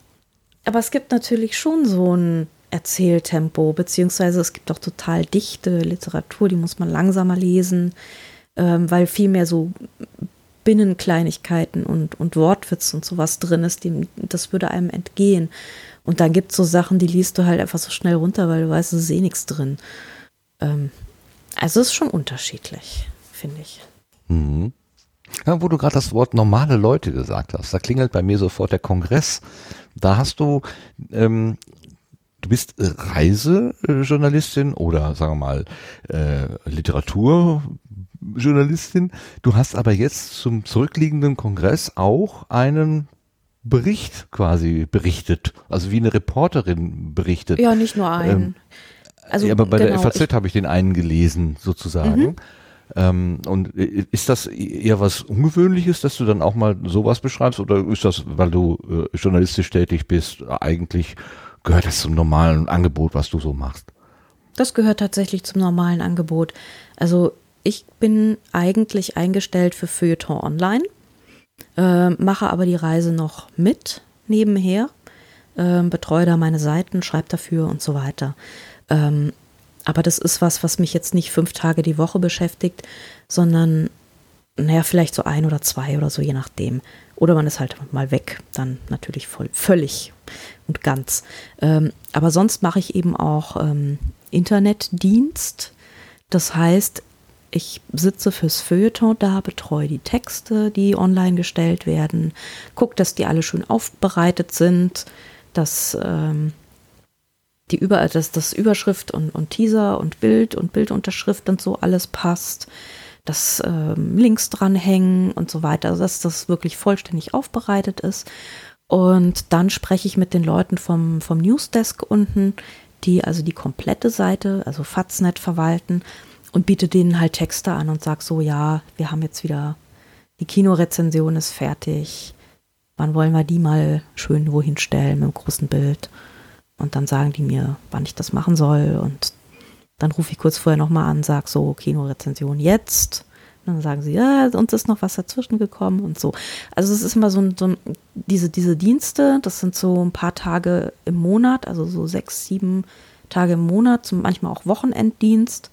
Das ist ganz angenehm. Das nächste Wochenende sitze ich jetzt auch komplett in der FAZ in meinem Kabuff. Ist niemand da, mich ruft niemand an. Alle heiligen Zeiten kümmere ich mich mal um Text.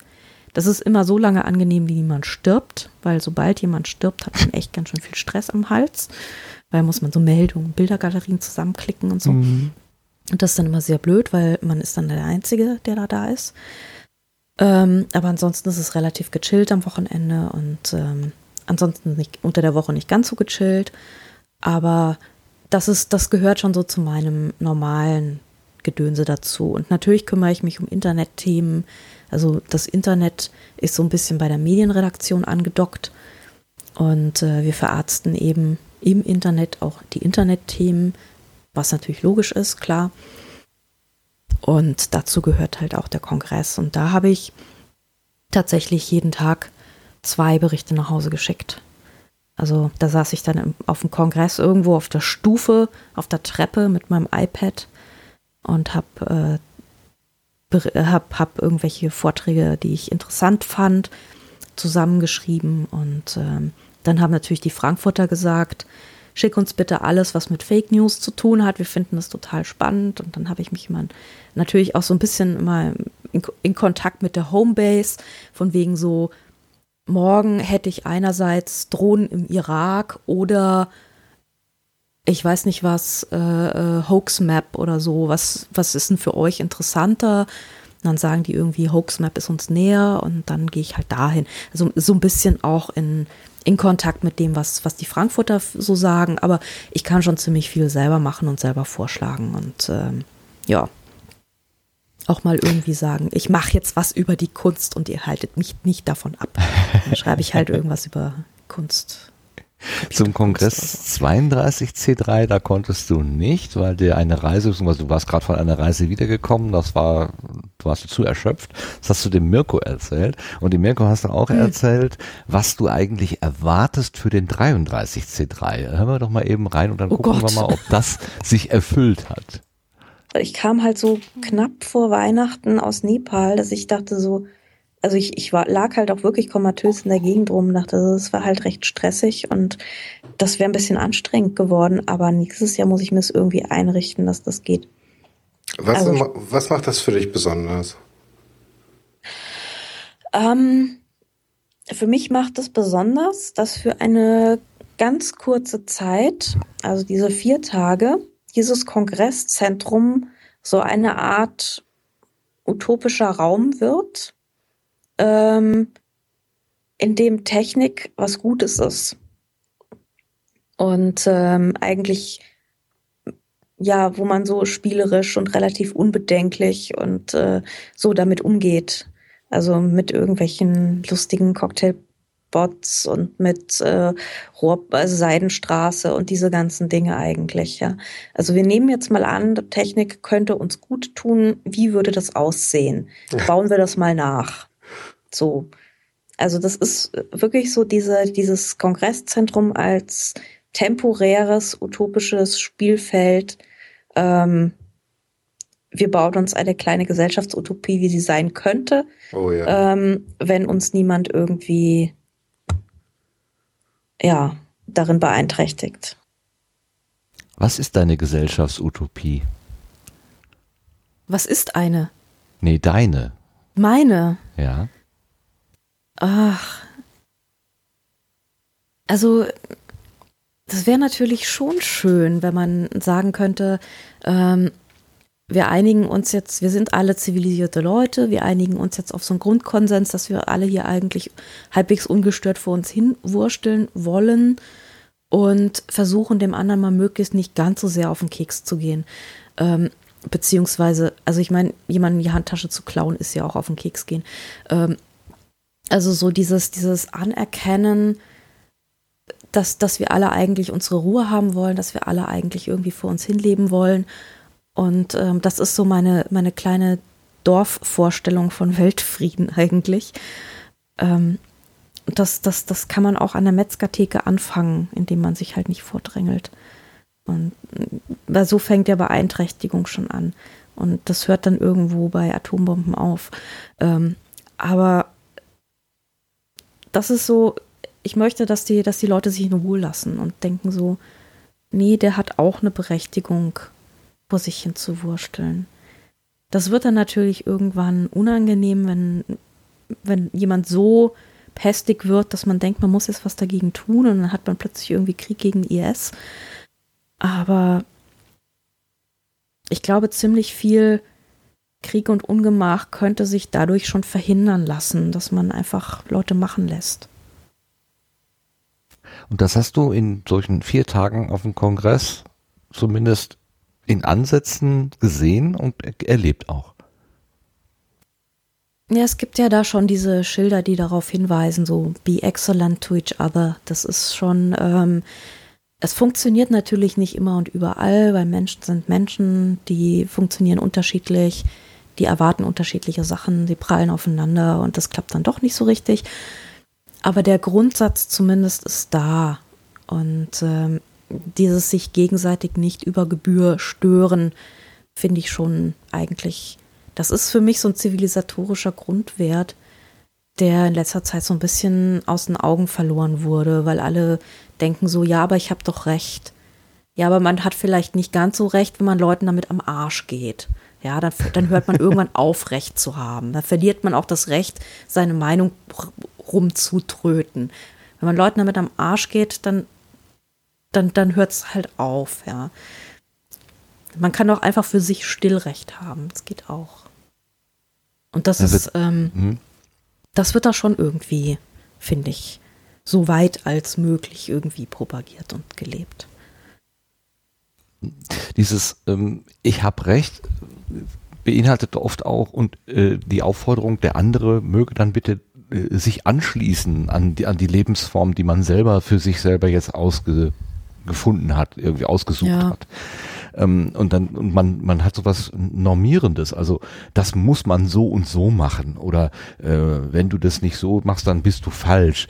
Und beim Kongress mhm. hatte ich so das Erleben, ähm, viele Varianten stehen einfach mehr oder weniger gleichberechtigt nebeneinander. Und äh, man, also dieser, dieser Impuls, den anderen jetzt verändern zu wollen und in eine Richtung drängen zu wollen, den, den hat es nicht so gegeben. Das fand ich persönlich so entspannt.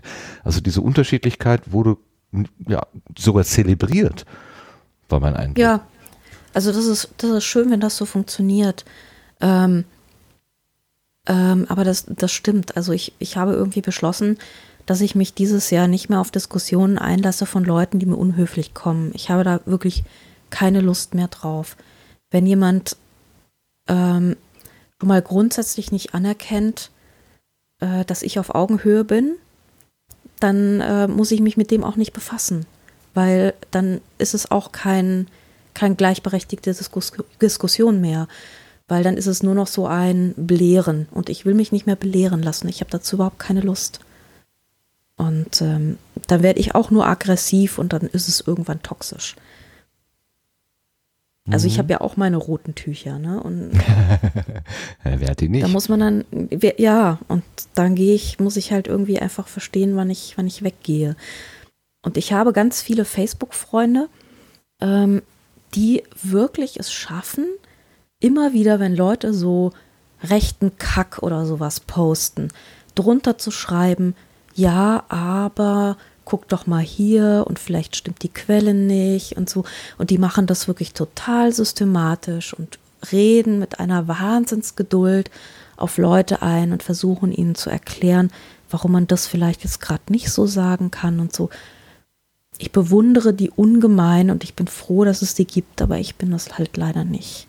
Weil ich werde dann irgendwann zynisch und unangenehm und dann muss ich halt, ich muss dann halt echt die Klappe halten. Das geht nicht. Es funktioniert nicht. Vielleicht schaffe ich das irgendwann mal. Ich weiß nicht, vielleicht muss ich anfangen zu meditieren, um so zu werden. momentan geht's nicht. Da halte ich mich halt lieber raus. Erlebst du dich denn auch gelegentlich mal in der anderen Rolle, also in der, die von oben herab auf jemanden guckt? Ja, passiert mir gelegentlich, dass ich tatsächlich mit dieser Normierung so herangehe und sage, aber das muss man doch anders machen, bis man mein, mein alter Ego im, im Hirn dann sagt, halt, wie bist du denn drauf? Ja, lass doch bitte schön deinen Mitmenschen erstmal machen, wie er oder sie will. Ist es, ob, ob ich das jetzt für richtig oder falsch halte, das spielt ja erstmal keine Rolle, solange es mich nicht betrifft. Wenn ich darunter ja, leide, klar. dann kann ich natürlich was sagen, aber ansonsten soll der Mensch doch, pf, keine Ahnung, äh, sich bunt kleiden oder den Hund äh, auf die Art und Weise Gassi führen oder was auch immer tun. Das geht mich ja überhaupt nichts an. Das ist ja genau dieser Raum, den ich gewähren möchte, mhm. so wie du es gerade auch beschrieben so viel, Es gibt so viel schlechtes Geschreibsel und schlechte Fotografie und so und da gehst du so durch und denkst dir so, oh, nix sagen, nix sagen. und kommst immer wieder in so Situationen, wo du denkst, so jetzt halt die Klappe, um Himmels Willen, halt die Klappe, die Leute sind glücklich mit dem, was sie machen, ist alles gut, ja. Ähm, ein bisschen eine schwierige Situation hatte ich heute mit einem Journalistenschüler, der mir geschrieben hat oder der an, an die FAZ geschrieben hat. Und äh, der studiert Journalistik und ähm, möchte gerne eine Norwegen-Reisereportage anbieten und hat ein Exposé geschickt. Und dieses Exposé war so voller Fehler, dass ich dachte, sag mal, willst du mich verarschen? Du schreibst dir an die FAZ und schaffst es nicht mal irgendwie Grammatik und Kommas und Wortwiederholungen irgendwie halbwegs in den Griff zu kriegen. Ähm, und das ist, es ist halt einfach Schlamperei. Und da habe ich dann schon gedacht, so, ich könnte es ignorieren, aber ich schreibe dem Bub jetzt echt zurück, dass er mal seine Fehler aus seinem fucking Exposé kicken muss, weil ich habe das Gefühl, wenn, wenn er muss irgendwann mal in so eine Situation kommen, wo ihm jemand sagt, so, gib dir mal ein bisschen mehr Mühe. Weil wenn ihm niemand in den Arsch tritt, dann tut's vielleicht nie jemand, dann tut's vielleicht keiner. Und das ist jetzt total doof, aber du musst es jetzt leider mal tun und musst ihm sagen, da soll sich verdammte Mühe geben und keine fehlerbehafteten Exposés durch die Gegend schicken. Weil das wird ja sonst nie was. Ja. Also da habe ich dann, da habe ich dann ja. irgendwie meinen pädagogischen gehabt, ja. Aber ich habe meinen pädagogischen auch nicht so oft. Ja. Jetzt hatte ich gerade sehr viele Aussetzer. Ich habe den letzten Satz nicht verstanden. Ach so, nee, ich sagte, da hatte ich dann wirklich gerade mal meinen pädagogischen, aber den habe ich auch nicht so oft. genau. Marc, hattest du heute Morgen nicht getwittert, dass du eine, äh, dass du eine Zuschrift bekommen hast von jemandem, der irgendwie für dich arbeiten wollte und der schrieb, ich habe das studiert, ich kann das, ich habe das studiert und das studiert mit SDU geschrieben hatte? ja. Das ja. kommt mir gerade in den Sinn. Also, vielleicht war das sogar dieselbe Person. Nein, Quatsch, weiß ich nicht, aber Daran musste ich eben auch denken, ist witzig. Es fing an mit Deutsche fahren immer öfters in Abenteuerurlaub. Oh mein Gott. Wusste nicht, wo ich anfangen sollte. Nee. Ja. Allerdings ähm, habe ich nicht zurückgeschrieben. Das ist, äh, der, der bekommt einfach eine Absage. Das, hm. das war auch ein, ein Sammelsurium an, an Kuriositäten in diesem kompletten Schrieb. Das ist der, der Wahnsinn. Und ich frage mich dann halt, hm, würde das denn überhaupt funktionieren? Egal wo. Ich, ich glaube nicht. Ich glaube, die rotzen einfach ab und an mal sowas hin und denken, ja, ich bin geil. die, die ich können doch ja gar studiert. nicht anders als. ich hab's ja studiert. Oh Gott. So weh. Aber, aber gut, man kann ja lachen. Ne? Lachen mhm. macht vieles besser, glaube ich. Ja, ja, aber ja, vielleicht ist das genau, was Andrea sagte, auch äh, schon auch wichtig, dass man sagt, du ähm, mit dem Niveau, was du jetzt hier zu erkennen gibst, da dann können wir dich bei dieser Zeitung nicht gebrauchen. Wir haben ein anderes Niveau. Du hast die Möglichkeit, dich auf das Niveau der Zeitung zu bringen. Das heißt also, lerne mal Rechtschreibung und, und, und äh, sag, oder äh, lerne ein, ein, ein, ein Textverarbeitungssystem zu benutzen, was dir die Rechtschreibe, recht, äh, die Rechtschreibfehler markiert. Das ist ja auch, was ich nicht verstehe. Ähm, wenn ich Texte äh, wenn ich Zeit habe für Texte, wenn es nicht gerade auf Twitter ist, wo ich auch Kraut und Rüben zusammenschreibe, das tut mir auch immer sehr leid, aber mhm. das sehe ich immer erst hinterher und kann es nicht ändern. Aber wenn ich Zeit habe, einen Text zu schreiben, dann schreibe ich den durchaus in sowas wie Word und das gibt mir erstmal an, ob ich jetzt ähm, nach neuer Rechtschreibung Sachen zusammen oder auseinanderschreibe oder mhm. ja, äh, er hat recht. Heißt das dann, muss ich jetzt recht groß oder klein schreiben? Das gucke ich dann auch schon mal nach, wenn ich mir nicht sicher bin. Ja, ja aber das also, meine ich Man kann sich ja helfen. Trotzen die Heute Leute mehr das einfach nur so hin. Weißt du? Vielleicht irgendwie, keine ja. Ahnung, in wie, ja, mein Gott, äh, welche Motivation steckt da dahinter? Steckt da überhaupt eine hinter? Äh, war das vielleicht ein Muss, sich zu bewerben, ne? Man kennt's ja äh, von den, von den, äh, wie heißen die jetzt? Nicht Arbeitsamt? Na? Agentur, Agentur. für Arbeit oder sowas. Ja. Äh, ach, keine Ahnung. Das, das so zurückschreiben, ey, oder so ein Diktatverbesserungssatz zurückschreiben oder was. Ne? Also so sein, sein geschriebenes Ausdrucken und mit dem Rotstift markieren, einscannen, wieder zurückschicken, habe ich jetzt auch keinen Bock. Ganz ehrlich nicht. Aber weißt du, wenn jemand Journalist werden will, dann ist das ja, Schreiben, dann ist Sprache ist dein Werkzeug. Und das solltest du ansatzweise beherrschen. Also wenn du wenn du Maler werden willst, solltest du irgendwie einen Pinsel halten können. Wenn du Maurer wirst, sollst du irgendwie eine Kelle und dein, dein, dein, musst du dein Zement mischen können und so, ja. Und wenn du Journalist bist, dann musst du halt die Sprache beherrschen. Das ist, wenn es da schon am Exposé scheitert, das ist echt ganz schlimm. Das geht nicht.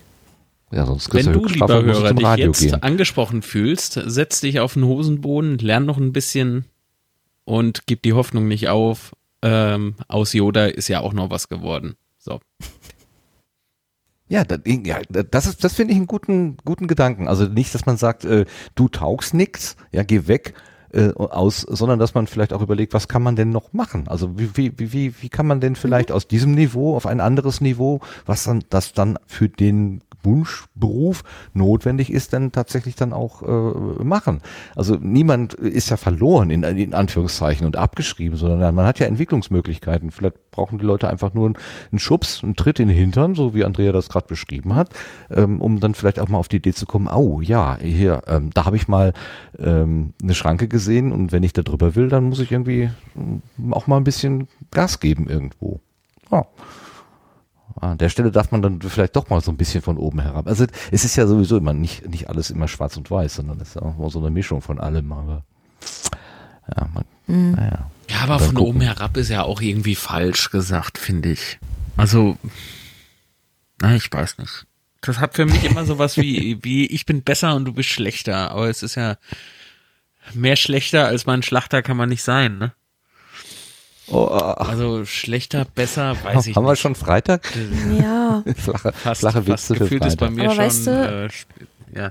wenn ich halt irgendwie in einem Beruf neu bin oder versuche ihn zu lernen und äh, dann, dann sagen mir Leute was, äh, die das schon seit zehn Jahren oder seit 20 Jahren machen, dann halte ich halt erstmal die Klappe und bin still.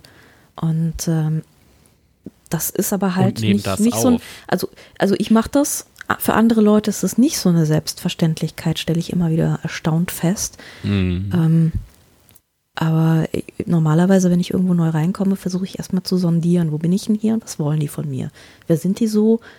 Wer ist gut zu mir und um wen mache ich einen Bogen und so. Und wenn ich das irgendwie rausgekriegt habe, dann kann man langsam mal anfangen, sich so ein bisschen zu verbreiten und sich mal zu Wort zu melden und so. Aber vielleicht bin ich da auch einfach zu schüchtern. Ich weiß es nicht. Nee, wieso denn? Das, das passt doch. Man ist ja, man, man, man ist doch an so einem Ort, um zu lernen.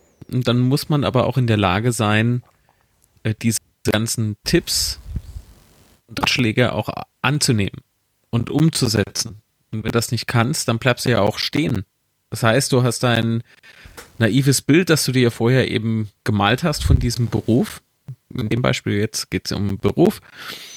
Wie, wie willst du dich denn weiterentwickeln, wenn du nirgendwo was aufnimmst? Wenn du keine Ratschläge umsetzt oder Tipps annimmst oder über äh, Handlungen nachdenkst? Da bleibst stehen. Und dann ja, genau, dann bleibst du stehen. Das könnte ja, drin aber wenn du jetzt mal äh, streng denkst, dann ist es halt die Autonomie des Einzelnen. Wenn der jetzt sagt, ich will nichts dazu lernen, dann musst du sagen, ja okay, dann, dann passt das halt nicht. Ja, dann kommst ja, dieses, das Angebot, ja. was du machst, können wir hier nicht gebrauchen. So. Das Richtig. ist dann einfach die mhm. Konsequenz. Ja? Oder passt halt nicht, passt halt nicht. Es jo, kann vielleicht kann irgendwo Matching, ein genau. durchgeknallter Haufen geben, die sagen, geil, ey, komm zu uns, bring noch 20 mit, super. Du gehst kreativ Aber mit Buchstaben um, super, komm zu uns. oh, sehr gut. Oh, oh, oh, oh. Schau. Ja. Gut. Yeah. Sauber. Ja, ich habe halt in einer kleinen Lokalzeitung angefangen irgendwie und das ist halt, ähm, da lernst du es wirklich so von, von, von, von ganz unten. Da gehst du halt zum Kanickelzüchtern und zum, zum Liederkranz Germania und so und fängst halt mit diesem Zeug an und ganz viele Leute fangen auf dem Niveau gar nicht erst an. Und da stelle ich immer ganz oft fest, so, ähm, wir müssen über Überschriften reden und so. Also so mit den Basics irgendwie. Weil ganz, ganz oft lernst du die Basics halt echt nicht. Und ähm, da hatte ich halt wirklich so dieses, diese Lokalzeitungszeit, die mir echt viel gebracht hat in, in, in solchen, in diesem Belang. Weil ich bin da ja auch so als, als Schöngeist, äh, frisch von der Uni, dann da so in, in dieses pralle Leben gekippt worden. Und ähm, war da auch erstmal so ein bisschen schockiert, aber ja, geht auch. War wieder eine neue Situation. Also musste ich halt immer ständig irgendwelchen komischen neuen Situationen anpassen, weil dauernd wollen Leute ja auch was Unterschiedliches von einem. Das ist es ja auch. Also man muss ja dann auch gucken, was, was, was wollen die und wie kann ich mich dem anpassen. Das heißt, wenn man da erstmal so, ein, so, ein, so Anpassungsschwierigkeiten hat, erstmal für eine Weile, ist das ja auch normal. Ist ja auch nichts Schlimmes. Sondern ja, gehört auch zum Lernprozess dazu. Genau, genau. Ja. Gut. Du sagtest gerade schon, was wollen die Leute? Was willst du denn? Hast du, wenn wir jetzt von deinem Sendegarten mal so ausgehen, von dem, was du da alles so angezettelt hast und angerichtet hast, ähm, wie soll sich das hm. denn so weiterentwickeln?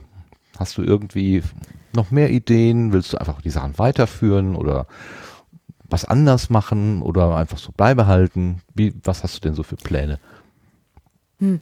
Also ich bin ja jetzt total stolz, dass ich es geschafft habe, vor einer Woche dieses Buch zu veröffentlichen mit Reisegeschichten drin. Ähm, Genau, also das ist jetzt für mich irgendwie ein totaler Meilenstein, weil ich wollte schon wahnsinnig lange ein Buch veröffentlichen. Warum ist mir Es das ist durchgegangen? kein Roman. Ich bin schlechter Regisseur. jetzt- Re- Re- Rechercheur. Was hast du geschrieben? Ich muss es sofort hab- stenografieren nein, nein, hier. Also es sind, es, sind, es sind Reisegeschichten und das Buch heißt Ab vom Schuss und das sind lauter Geschichten nur mit Provinz und Kaff und China ist auch drin und so. Provinz. Äh, Provinz, genau. Und ähm, also für mich ist das schon so ein Ding, was ich, wo ich jetzt echt sage, so, boah, jetzt, jetzt, jetzt, jetzt habe ich es wenigstens das schon mal geschafft. So. ja, super. Hallo, Toll. geil. So. Ja, Und das nächste wird jetzt keine, danke. Das nächste wird jetzt keine Zweitverwertung, sondern das nächste wird ein extra für Buchdeckel geschriebenes Buch. Das ist dann so der nächste Schritt. Und zwar möglichst irgendwas Fiktionales. Das, Ein äh, Roman? das wäre natürlich, ähm, wenn das klappen würde, wäre das superst. Ich bin aber noch nicht so weit. Also ich bin schon, ich bin schon weit. Also es wird irgendwann mal was, aber ich weiß noch nicht genau, wann es mal was wird. Aber das ist schon so ein Ziel von mir, das hinzukriegen. Mhm. Mhm. Ja, ich überlege gerade, äh, dann, dann bist du ja Schriftstellerin auch noch. Also, ne? Du hast so viele, so, so, so viele ähm, Berufe quasi. Mhm. Ähm, Aber in dem Reisebuch sind auch Fotos drin. und was zum Ausmalen, ja. Und was zum Kleben, genau. Ja, aber das ist, ähm, genau, aber das ist, ähm, gehört schon irgendwie zusammen. Und wenn ich einen Roman mache, da habe ich mir schon überlegt, ich würde wahnsinnig gerne kleine Vign Kapitelvignetten dazu malen. Oh ja. ähm, Mhm. so, weil irgendwie finde ich immer, nur so einen Text abgeben ist schön, aber irgendwie möchte man doch auf die Form noch so ein bisschen mehr Einfluss haben. Also mir geht es zumindest so. Und ähm, ja, aber das äh, braucht, glaube ich, noch ein Weilchen. Ich arbeite und reise so viel, deswegen komme ich so selten dazu, mich wirklich auf den Text zu konzentrieren. Ähm, aber ja, es wurmt mich gerade, dass ich das nicht mitgekriegt habe, dass du ein Buch rausgebracht hast. Worum geht es nochmal beim Abformschluss? Sind das deine Reisegeschichten, die du da Genau. äh, nochmal Also zusammengeschrieben das hast? heißt, genau, also ich Mhm. habe die nochmal ziemlich aufgebohrt und remixed und so weiter. Und das heißt, ähm, also der Untertitel ist Reisen in die internationale Provinz. Und das ist bei Das ist leider untergegangen erschienen. im, im, äh, im, äh, in einem Dropout hier. Reisen in wo?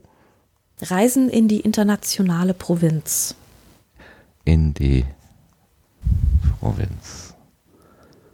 Okay. Das kommt auf jeden Fall in die Shownotes. Also, das ist ja ganz schlechter Stil hier.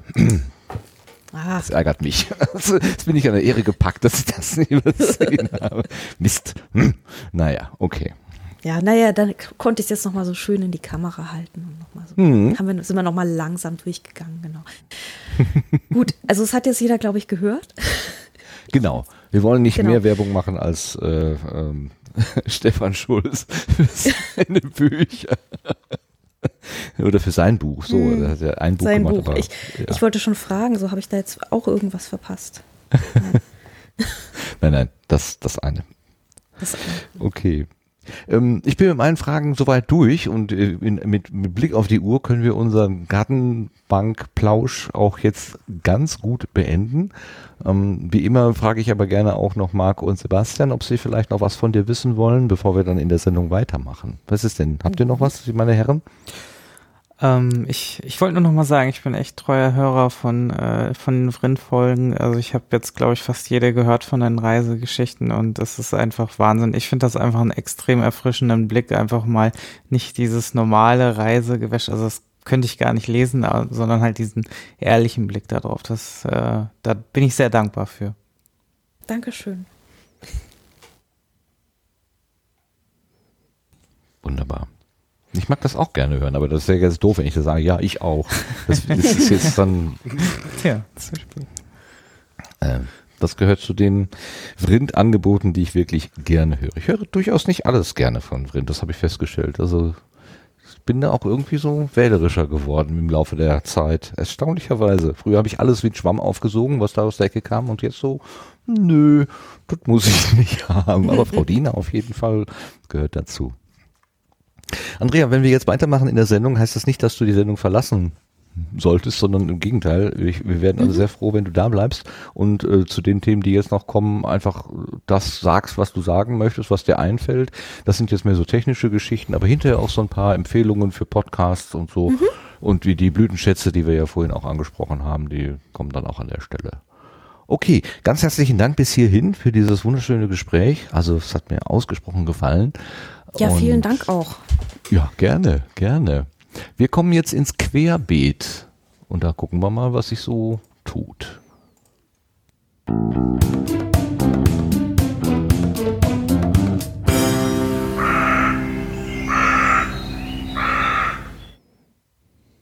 Das erste Thema ist, glaube ich, eins, was ich mitgebracht habe. Da muss ich direkt mal eben gucken.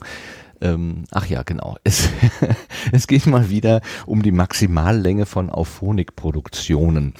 Da war ja mal über den Proton-Podcast ähm, die Frage aufgekommen, wie lang darf denn eine Produktion maximal sein, wenn ich sie in einer Standard ähm, auf Phonik äh, Bearbeitung sozusagen äh, bearbeiten lassen möchte. Und ähm, ich glaube, das war wieder der Proton-Podcast. Ja, klar, natürlich. Ähm, es war wieder die Frage aufgekommen, wie lang darf denn jetzt maximal so ein, äh, ein Angebot eigentlich sein? Und es gibt eine ganz konkrete Zahl, es gibt eine sehr konkrete Antwort von Georg, nämlich sechs Stunden und 31 Minuten. Wenn eure Produktion die Zahl 6 Stunden 31 Minuten nicht übersteigt, kann sie in, eine, in einem Auphonic-Auftrag erledigt werden. Sind es 6 Stunden und 32 Minuten, ja, Pech gehabt. Dann muss man was ändern. Es wird nicht empfohlen, irgendwie die, ähm, äh, die Audiodatei künstlich zusammenzuschieben. Man kann das ja mit so, so Tricksereien so machen, weil dann äh, reagieren die Auphonic ähm, äh, Sensoren nicht mehr so planmäßig und wie es sein soll. Ja. Die Algorithmen, danke, genau.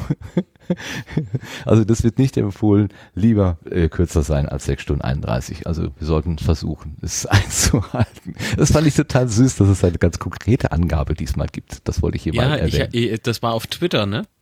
Ja, genau. Das Gespräch. Das hatte der. Ja, ja, vom, ähm, vom Proton Sven. Ja. Der Sven, ja. genau. Der Sven hatte das nämlich angesprochen, genau. Weißt du, sechs Stunden. Verstehst du? Das brauchst der Proton, um warm zu werden. Ja, das ist ja. richtig im, im, im Drive drin. Ja. Ja. Ja, vor ist sechs Stunden gibt keine Musik. Genau. das stimmt. ja, auf jeden Fall interessant, dass es schöne Grüße genau, dass man, dass man sowas so sagen kann. So, nächstes Thema. Studio Link Version 16.12.1 Beta. Sebastian, was hast du da mitgebracht? Genau, ich habe jetzt, äh, wann das jetzt? Äh, genau, diese Woche, Anfang dieser Woche, mein Gott, Zeitgefühl, ähm, habe ich die neue Version rausgehauen, äh, die ähm, kleinen Bugfix äh, enthält. Und zwar gab es ein Problem mit dem neuen Recording. Das konnte auftreten, insbesondere wenn man keine SSD-Festplatten hat. Deswegen ist mir das beim Entwickeln auch nicht aufgefallen, weil ich hier schon alles auf SSD umgerüstet habe und ähm, damit alles eigentlich schön, schön schnell läuft und ähm, ja, aber es konnte halt passieren, dass halt durch das Recording Audioaussetzer ähm, äh, passieren konnten. Äh, das habe ich mit der Version nochmal komplett überarbeitet und gefixt. Ja, genau. Ansonsten, ja, das, das war es dann eigentlich auch schon. Das war eigentlich der wichtigste Fix, dass man da nicht mehr Gefahr läuft. Okay, die kriegt man an den üblichen Stellen, also äh, genau. wo immer. Mhm. Genau. Das kennen wir alles unter studiolink.de und dann weiter so. Ja. Gut, die üblichen Stellen hat, ist dann auch das äh, nächste Kapitel und zwar äh, geht es um Ultraschall. Der Ralf Stockmann hat ja da ausführliche Tutorials gemacht. Ich weiß nicht, wie viel hat er? Das 25 Videos, die er da irgendwie auf YouTube hat und auf seinen Seiten. Und ähm, es ist doch für Neulinge, die da jetzt äh, dieses Angebot durchblicken wollen, inzwischen recht schwierig geworden, da irgendwie klarzukommen. Und das hat er zum Anlass genommen, dieses Angebot nochmal ein bisschen zu äh, neu zu arrangieren. Mich hat das so ein bisschen an diese Mach Mach Machete-Order für Star Wars erinnert. Also schauen Sie die Sachen in der richtigen Reihenfolge und lassen Sie das Unwichtige weg, so ungefähr. ähm, ja, es wurde also im Sendegate besprochen, unter aller Anfang ist schwer, neuer Tutorial-Bereich für Ultraschall und die Webseite hat sich jetzt ein bisschen geändert und äh, also die Sachen sind nochmal neu arrangiert worden, nach Themen geordnet worden und das Wichtigste, also für Neueinsteiger nach vorne gemacht worden. Also das ist sehr hübsch ähm, ge ge geworden. Ich habe jetzt noch nicht in jedes Tutorial natürlich reingucken können, aber immerhin, äh, da hat es so ein ähm, ja, drüber gucken und Rearrangement oder wie auch immer. Oder eine Machete-Order, Machete, wie, wie heißt das? Machete? Machete-Order? wie auch immer, für Ultraschall gegeben. Das sollte man vielleicht, wenn man damit sich beschäftigen möchte, dann auch nochmal zu Gemüte führen. So, und dann gibt es was aus der aus dem Katzenkörbchen, Podcat 2.0, da hat sich der Marc mal mit beschäftigt. Erzähl uns doch mal, Aus was du da rausgefunden hast. Ja. Sehr schön, ja. Ja, wie, äh, vielleicht kennt der ein oder andere sie ja, nicht die Podcat, ja doch, die vielleicht auch, sondern Janette Müller, das ist die Macherin der Podcat. Und das ist ein Podcatcher, ich glaube nur für iOS. Ich bin mir jetzt sehr unsicher, doch nur für iOS. Devices ist es, glaube ich. Gibt's nicht auf Androiden zurzeit. Ähm, ja, bekam ein Update. Ich habe mir das Update runtergeladen. Nee, ich, ich habe mir das Update runtergeladen, doch. Ich habe mir das, ich muss, ich muss das gleiche erklären. Update runtergeladen und dann erscheint der erste Bildschirm, also der Startbildschirm der deiner alten Podcat und du sollst äh, praktisch deine Daten in die neue Podcat mit übernehmen. Also wie heißt es nochmal? Migrieren. Ich kann den Namen. Genau, Dankeschön. Ähm, und dieser Dienst funktionierte bei mir nicht. Der funktionierte vielleicht bei Leuten, die irgendwie zwei Podcasts abonniert hatten. Aber ähm, diese Übernahme der Daten funktionierte bei mir nicht. Das waren, ich, oh, keine Ahnung, ich habe aktuell 200, über 200 Folgen oder sowas, die ich noch hören muss. ähm, und äh, ganz viel, äh, von ganz vielen verschiedenen Podcasts. Und das Ding crashte dauernd. Die App crashte. Es, es war, es war, ah, es war eigentlich total schlimm. Also schrieb ich ähm, Jeanette an, weil ich großer Fan der Podcast bin. Es funktioniert auch alles wunderbar bei mir, ja, kann ich nur für mich sprechen. Es gibt ja durchaus andere ähm, Menschen, die eben ganz kuriose Probleme damit haben, aber bei mir läuft alles, ich bekomme alles angezeigt. Ähm, ich schrieb eben ähm, als kleiner Bug-Report ähm, diesen Crash zurück. Ähm, daraufhin ähm, lud Janette mich ein, äh, Beta-Tester zu werden, habe ich auch gemacht. Dann bekam ich diese Beta-App angezeigt, drück auf Installieren und was passiert?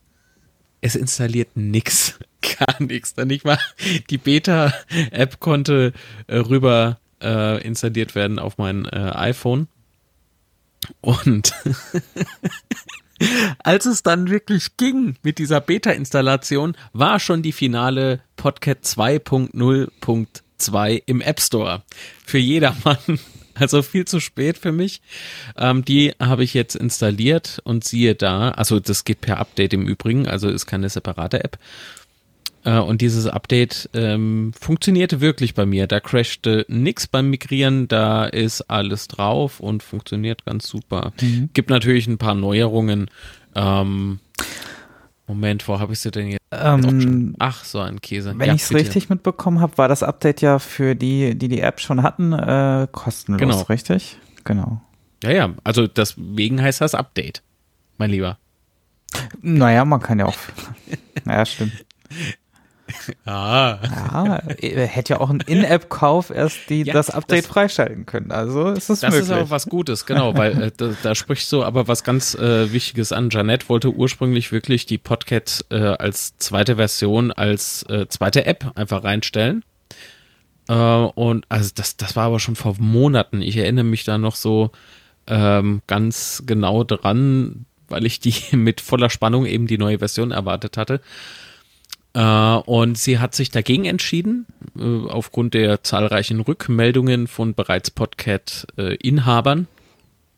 Denn äh, 5 Euro, ja gut, eine App ist aber auch eine Software und muss auch bezahlt werden, sehe ich ein. Aber das war halt für viele äh, recht viel Geld. Ich finde es eigentlich okay kann da nicht drüber meckern. Ähm, und äh, Jeanette hat jetzt mit diesem Update auf Podcat 2 einen In-App-Kauf hinzugefügt in die App, irgendwie Katzen füttern oder Katzenfutter oder sowas. Ne? Und wer möchte kann jetzt halt ähm, 2 Euro oder 1,99 Euro oder sowas spenden. Ja, genau. Aber ähm, Korrekturen, Übersetzungen wurden korrigiert, ähm, äh, zusätzliche Aktionen in Episode Detailansicht eingefügt. Ich weiß nicht, was das, was das sein soll. Ich habe da vielleicht auch noch nicht drauf geachtet, ist nämlich ganz frisch, kam gestern erst raus, glaube ich. Oder konnte ich es heute Morgen, heute Morgen konnte ich es erst nutzen, genau. Äh, mehr Optionen in Episodenlisten. Pff, pff, pff, keine Ahnung.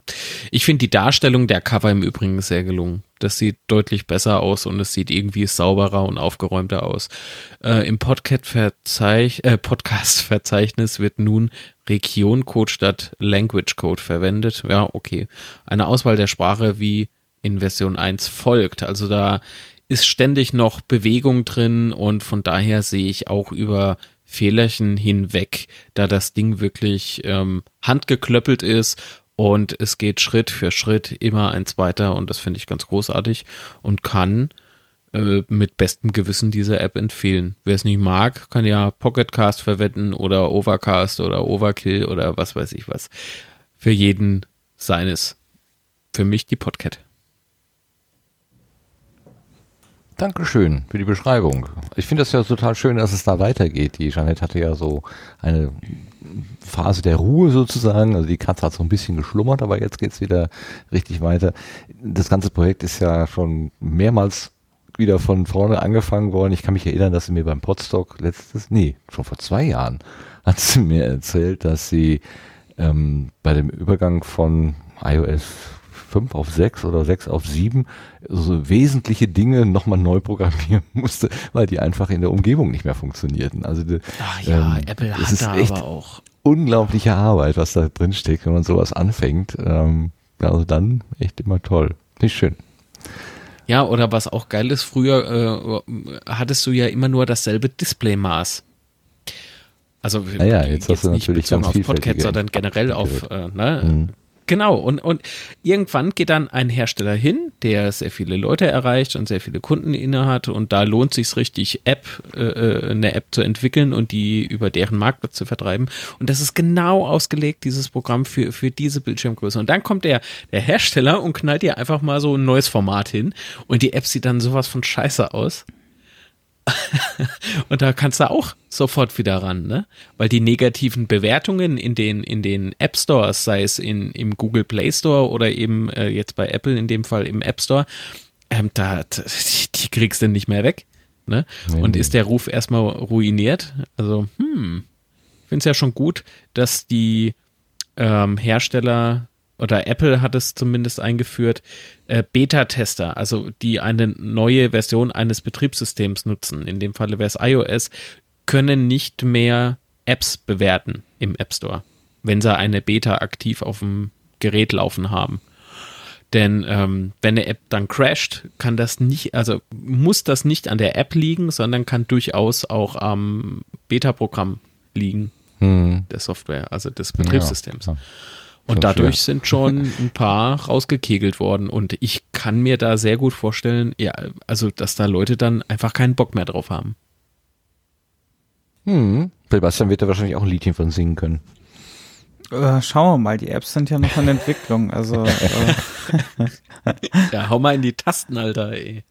Ja, ähm, schauen wir mal. Also das, das wird spannend. Klar, das ist überall so. Ne? Das heißt, überall, wo du auf ja. das, äh, auf die Basis angewiesen ist und da ändert sich irgendwas und du hast da kein, keine, ja, musst darauf reagieren, dann musst, bist du natürlich ständig am Schwimmen, wenn du Pech hast. Ähm, wenn, wenn die Basis halt dir wegschwimmt.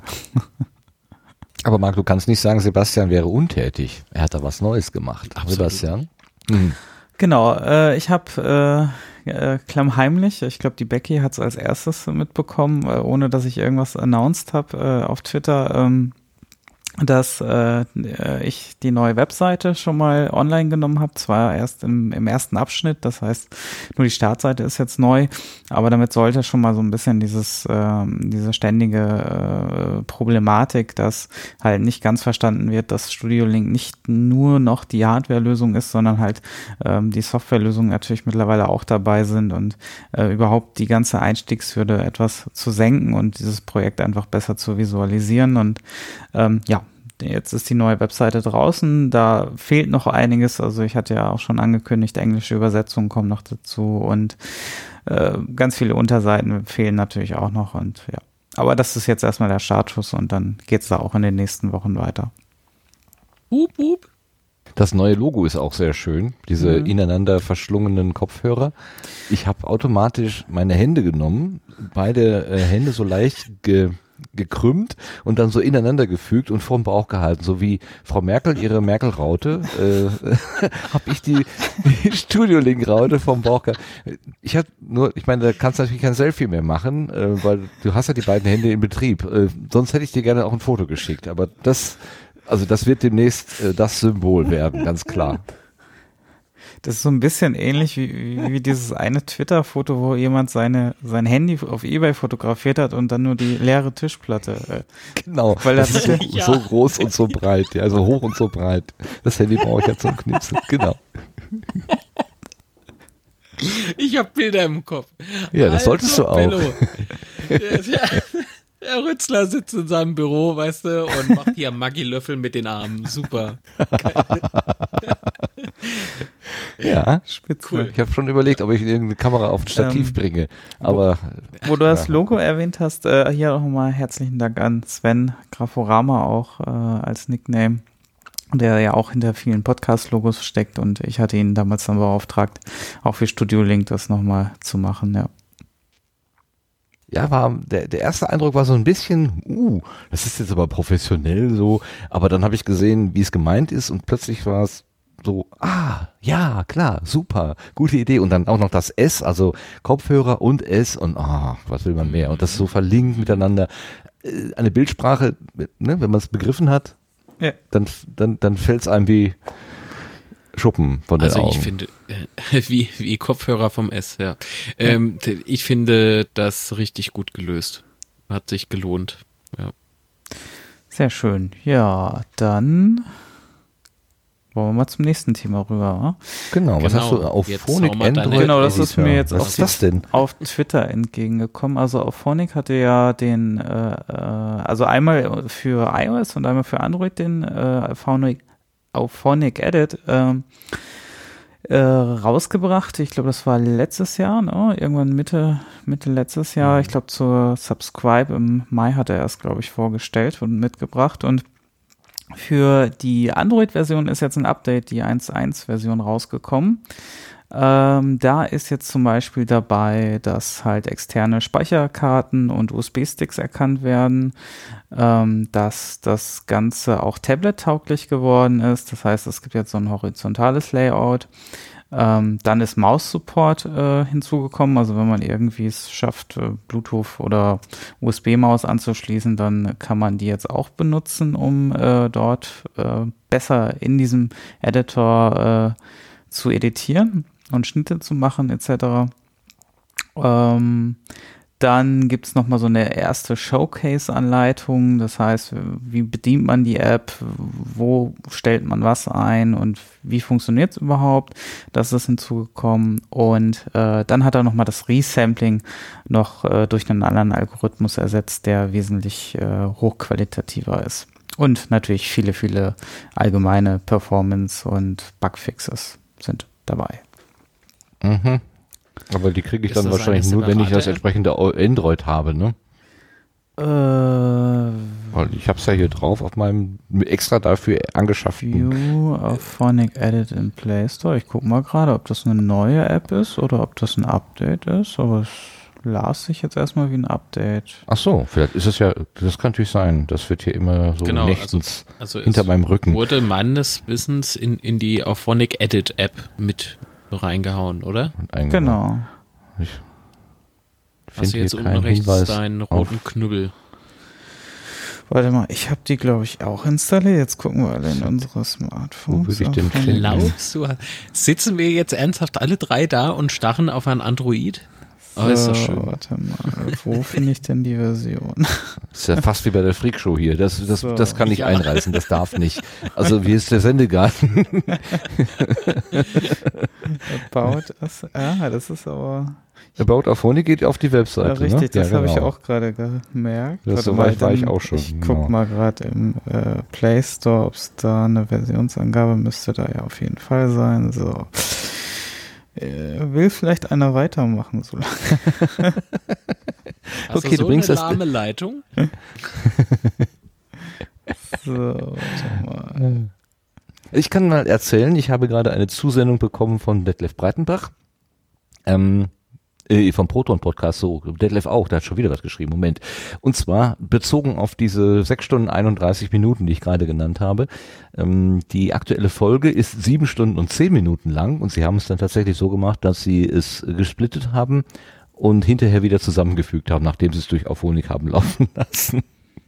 Ja, es so, ist auch die bessere Lösung gewesen, als, äh, als jetzt irgendwie die Spur schneller rauszuhauen und äh, dadurch eben unter den Sechs-Stunden-Bereich zu bleiben und danach wieder zu, zu äh, stretchen, weil da die Algorithmen halt nicht greifen. Du hast das ja vorhin richtig gesagt, Martin. Also, ja. was, was bleibt dir da übrig?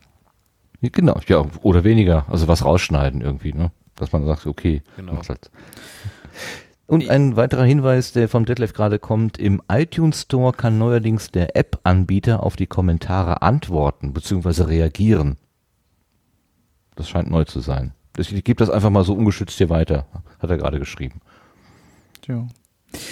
Äh, ja, ich musste manuell updaten. Wäre vielleicht die Tage automatisch dazugekommen, aber jetzt ist wieder die 1.1. Also es geht. Ein einfaches Update reicht gucke ich mir das nachher mal an. Das muss ich ja jetzt nicht tun. Dann gucke ich mal, ob meine Android-Version dafür taugt. Gut, dann sind wir schon aus dem Querbeet raus. Kommen wir zum Blühkalender. Wahnsinn. Ja, Wahnsinn. Moment. Moment, da.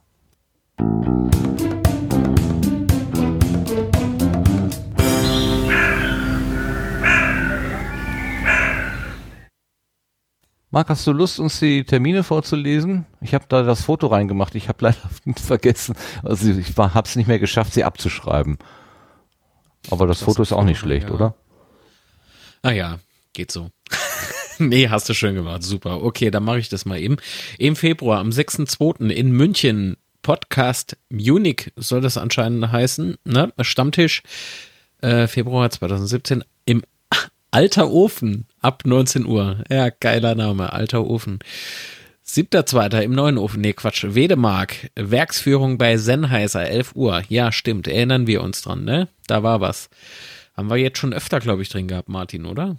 Ja, ja, steht ja im Kalender. Und wenn wir den Februar vorlesen, solange wie er aktuell ist, ne, dann kommt das immer wieder vor. Ah, machen wir das so weit schon in, in naja, ist egal. Am 18.02. Night of the Pots ab 10 Uhr auf dem Raucherbalkon. Ähm, dann geht's bei dem März. 2.3. in Frankfurt Pottäppler Stammtisch. 19 Uhr ist da der Start. 8.3. Köln. Pottkölsch. Ey, das habe ich jetzt noch nicht gehört, aber das ist cool. Ähm, 8.3. Äh, Köln. Pottkölsch. Podcast Stammtisch äh, Buchladen Nippes ab 20 Uhr am 10.3. in München. Wieder Podcast Munich Stammtisch März 2017, 19 Uhr ist da wieder der Start. Ähm, am 11. bis 12.3. in Essen findet das Podcamp 2017 statt. Das ist unser Herr Runte. Rut, Rut, Runte, Runte. Äh, liebe Grüße an der Stelle. April 14. bis 17.04. in Mülheim. Easter Hack. Also H-E-G-G, nicht Hack. Ich um meine Aussprache. Easter Hack 17. Meetup, Termin folgt. Oh, Termin folgt. Was heißt das, Martin? Also zwischen 14. und 17. dann wahrscheinlich. Ach so, ja, kann sein. Das, ich weiß es ja, auch nicht. Ich nehme die sein, einfach so, wie sie da so. stehen, die Termine. Im Mai. Das ist so gut. ja, im Mai. Vierter, fünfte, Frankfurt, Pottäppler, Stammtisch, 19 Uhr, 8. bis 10. Mai findet in Berlin die Republika statt Stadtrepublika. Ähm, ja, vielleicht sieht man sich dort. 12. bis 14.05. in Berlin wieder und jeder oder zumindest die meisten müssten jetzt aufschreien, ja, da gehe ich hin. Subscribe, nein. Jo, das war's. Zack, Dankeschön. Zack. Wunderbar. Ich habe den Mai extra mit reingenommen, weil der Pod-Appler erwähnt wird und ich weiß von der Andrea, dass sie schon mal da gewesen ist. Gehst du da regelmäßig hin zu den Pod-Appler-Meetings? Tatsächlich ja. Also wenn es irgendwie hinhaut und ich nicht in, weiß nicht wo bin, dann ja, gehe ich hin. Was nimmst du da so mit? Was bringt dir das? Einerseits sind da sehr nette Menschen. Ähm, also ja, das ist natürlich auch schon so ein bisschen, bisschen Kneipe und Stammtisch und äh, Babbeln und äh, Dings. Ähm, wir haben aber manchmal auch, ähm, also wir haben auch mal manchmal Workshop-Tage oder man kann mal irgendwas fragen oder man fährt irgendwas oder man verabredet sich zu irgendwelchen Dingen. Also ja, also super konkret ist es nicht, aber wenn ich zum Beispiel eine Frage habe, weiß ich, dass sich immer jemand findet, der es mir beantworten kann. Und das ist schon ganz gut. Ja, super, genau. Ich glaube, mehr, mehr will es auch nicht sein. Ne? Einfach nur, ähm, ja, an, genau wie du ja. sagst, Menschen mit dem gleichen Thema und wo man sich vielleicht mal durchfragen kann.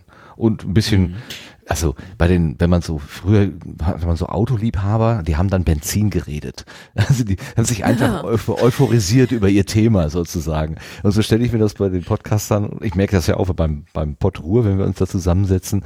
Eigentlich ist das nicht so, also man könnte auch von außen sagen, könnte das ist belangloses Zeug, aber man redet sich trotzdem die Köpfe heiß und das macht total Spaß. Also das ist, das ist sehr schön irgendwie. Also wir sind aber auch eine ziemlich wilde Mischung. Also wir haben irgendwie vom totalen Technik-Nerd über Kulturthemen äh, haben wir echt alles. Also volle Bandbreite. Wie viele Leute seid ihr denn beim Pod-Appler? Ja, so äh, irgendwas zwischen 10 und 20, würde ich sagen. Wow. Weil es ja äh, relativ regelmäßig ist. Oder ja. was heißt re relativ? Lass das weg. Äh, es ist regelmäßig. Es ist regelmäßig, genau. Und dann kommt noch der Workshop-Tag dazu, wo es immer dieses tolle Frühstück gibt.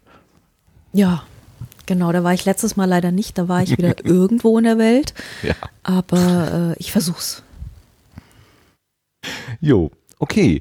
Ähm, dann kommen wir schon zu den Setzlingen, die neuen.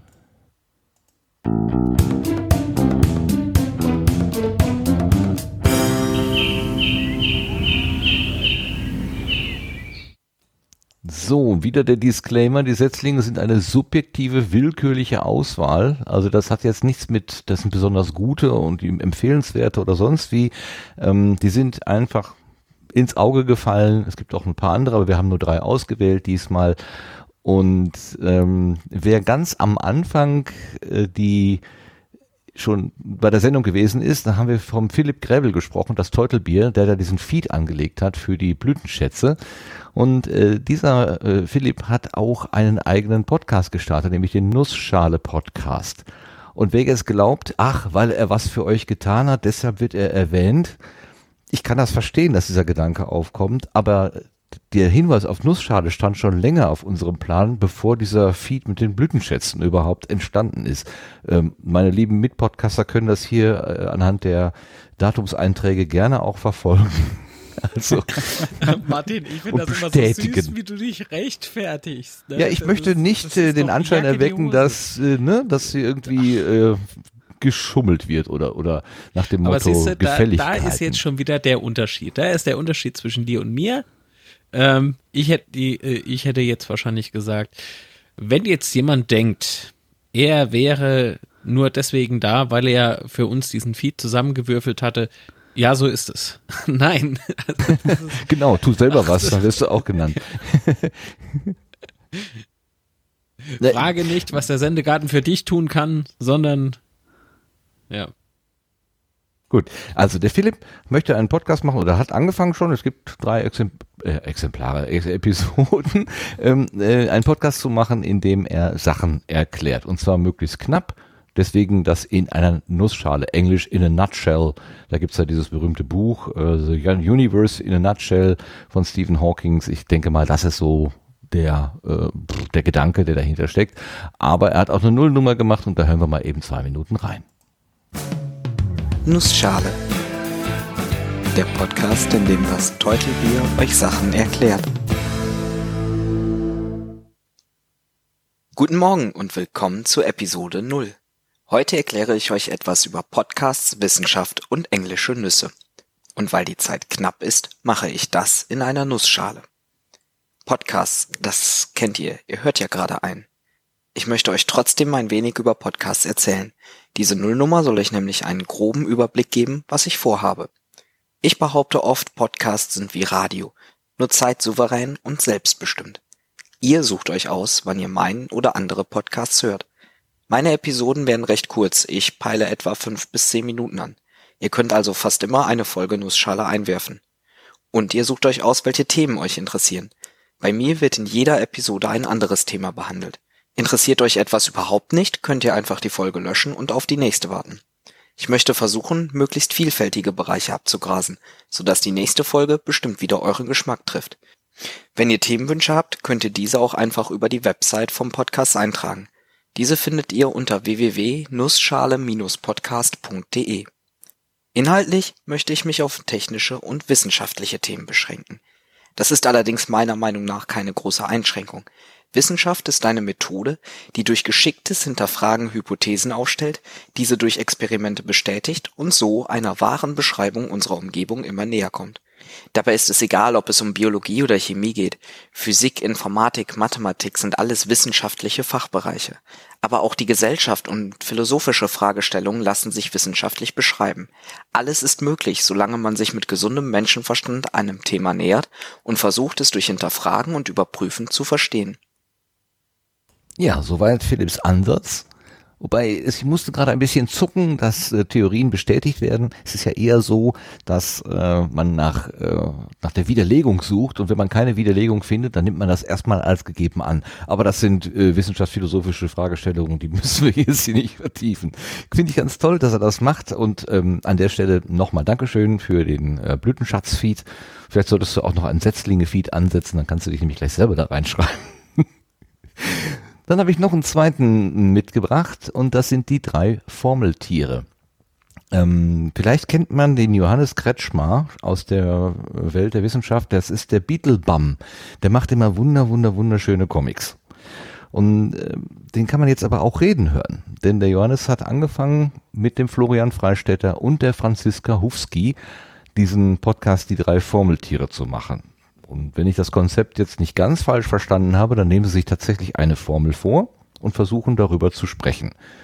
Mit sehr, sehr vielen Abweichungen und äh, Nebenschauplätzen und so weiter. Das ist eine fröhliche Quassel, Quasselrunde, aber durchaus mit einem ernsten Hintergrund. Ich habe hier ein bisschen Text, ähm, den ich mal zitieren kann. An einem kalten Januarabend anno 2016 entschlossen wir uns bei einem Glas Ginger Ale und Biermix dieses Jahr etwas Neues anzugehen. Wir reihen uns hiermit ein in den Reigen munterer Wissenschaftspodcasts und quatschen das Internet voll. Wir sind alles mehr oder weniger Wissenschaftler von der Friedrich-Schiller-Universität Jena mit unterschiedlichen Schwerpunkten. Wie gesagt, Florian Freistetter als Astronom, Franziska Hufski als Bioinformatikerin und der Johannes Kretschmer ein Informatiker. Und wie sich das anhört, da hören wir mal rein. So, wer singt jetzt den Jingle? Na, ich nicht, ich kann nicht singen, das habe ich euch schon gesagt. ja, dann. Ich mache einfach hier Platzhalter, Klammer auf, Klammer zu, Jingle. Okay. Klammer auf, Jingle, Klammer zu. Oder so. Nach dem Abspielen des Jingles muss dann irgendwer Hallo sagen oder sonst irgendwas zu diesem sagen. Hier ist der, wie, wie, wie heißen wir jetzt? Die drei Formeltiere. Die drei Podcast. Formeltiere. Ah, mit Podcast hinten dran. Nicht? Ich weiß nicht, das ist eine grammatikalische Frage. Sagen wir, hier ist der Die drei Formeltiere Podcast oder hier sind die drei ich Formeltiere? Ich hier sind die drei Formeltiere schöner. Ja, ich auch. Oder hier ist der Podcast von den drei Formeltieren. also. Na, wenn dann bitte mit Genitiv. Was ist das? Hier ist der Podcast der drei Formeltiere. Formeltiere. Wie auch immer, hier ist der Podcast der drei Formeltiere, präsentiert von den drei Formeltieren. Und das sind Johannes, Franziska und Florian. Hätten wir das erledigt. Und dann braucht man jemanden, der jetzt irgendwie die Formel vorstellt, über die es geht. Also der, der Formel-Host. Ja, das bist du, glaube ich, in der Nullfolge. Bin das ich.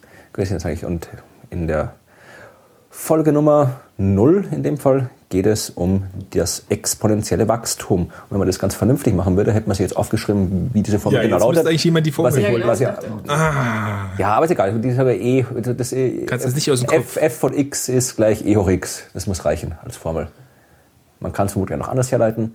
Aber, aber hattet ihr nicht so schön was mit Groß B? Ja, ja, hat auch nur noch, noch Differentialgleichungen und so, ah. Aber egal, also wir wollen, wir wollen einfach nur exponentielles Wachstum. Wir reden ja, wir machen ja keine, keine Ableitungen und mathematischen, sondern wir reden über das exponentielle Wachstum. Also, wir haben die Formel präsentiert. Es geht um das exponentielle Wachstum und dann muss irgendwer irgendwas zu dem Thema sagen. Genau, und wer das ist, dieser irgendjemand, der irgendwas zu dem Thema sagt, das kann man hören, wenn man die drei Formeltiere sich anhört. Ich finde das ganz witzig, wie die da durcheinander quaken. Also ähm, ne, Doktor, Doktor, irgendwas und dann quacken sie einfach so drauf los. Das macht äh, richtig Spaß zu hören.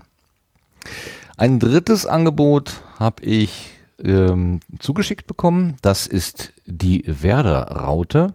Und zwar hatten wir einmal einen Gast, das war der Schreihals. Ähm, der schrieb mir, ich war im August bei euch mal als Gast im Sendegarten. Nach acht Jahren Schreihals-Podcast Cast und drei Jahren Ebbes noch, wurde es mal wieder Zeit für einen neuen Podcast. Seit letzter Woche betreibe ich mit Sami von Samis Personal Podcast die Werder-Raute, ein Fußball-Podcast über den Bundesligisten SV Werder Bremen. Ein Podcast von Fans für Fans. Und der ist neu, deswegen, und wir danken auch dem äh, Schreihals nochmal dafür, dass er auch mit uns so schön die Sendung gemacht hat. Deswegen auch hier ein Hinweis darauf und ein kleiner Ausschnitt zum Reinhören.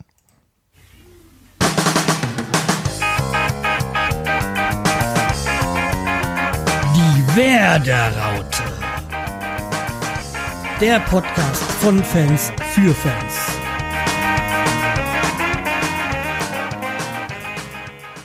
Ja, hallo, da sind wir. Ich bin der Schreihals. Und ich bin der Sammy. Ja, und wir beide haben uns gedacht, ähm, ja, wir, es, es, die Welt braucht einen Werder-Podcast. Und genau. am besten machen wir den.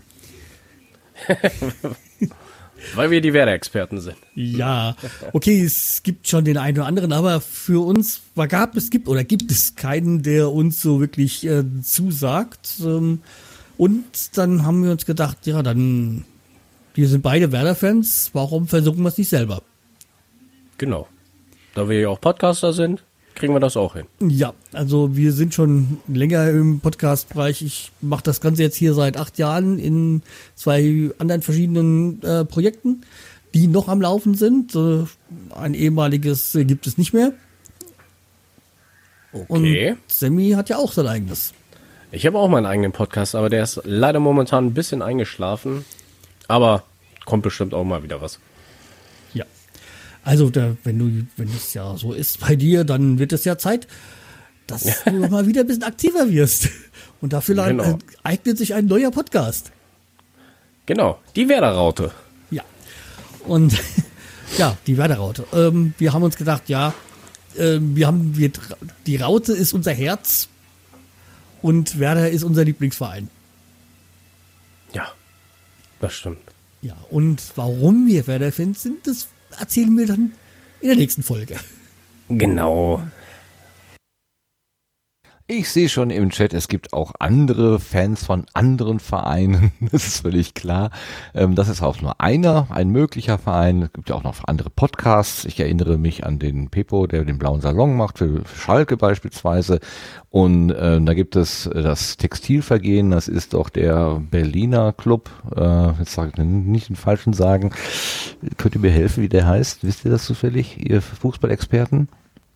Nein, wisst ihr nicht, ne? Was, was, welcher? Wel Nochmal bitte.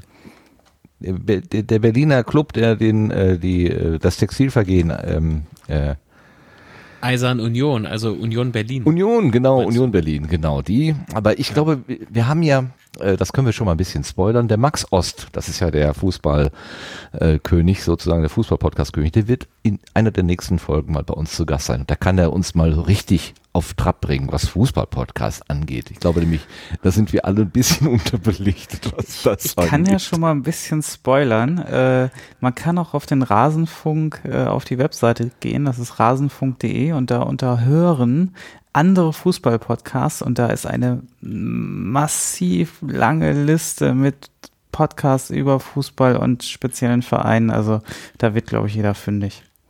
Genial. Genial, Sebastian. Das ist klasse. Sehr gut. Ja. Äh, Rasenfunk war das, ne? Rasenfunk.de. Genau. Ja. Genau. Es muss nicht nur ein Verein sein. Man kann auch den anderen mögen. Nö. Aber hören.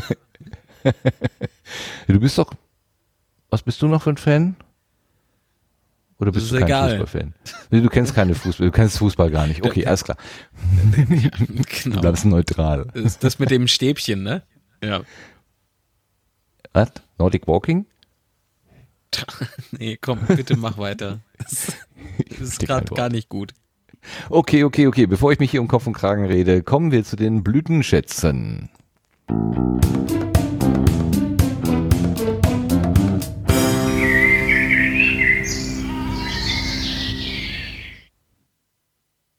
Gut, da weiß ich jetzt, was mein Blütenschatz ist, aber ich weiß nicht, was eure Blütenschätze sind. Ich fange beim Marc an, wie immer. Marc, hast du einen Blütenschatz mitgebracht? Wie immer sagt der Marc, lass mal die anderen vor. ich wusste es.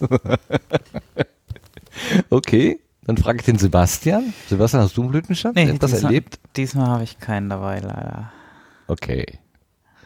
Ähm, dann frage ich die Andrea. Du bist ein bisschen überrumpelt worden mit der Idee. Hast du zufällig einen? Ja. Jo, Soll ich irgendwas empfehlen? Ja. Ähm, also worüber ich mich in letzter Zeit doch gefreut habe, ähm, dass der Literaturcafé-Podcast wieder ein bisschen mehr bespielt wird, als er das bislang tat. Das war immer so zu besonderen Ereignissen, gab es alle heiligen Zeiten mal irgendwas. Und ich stelle jetzt fest, dass die Frequenz doch ein bisschen steigt.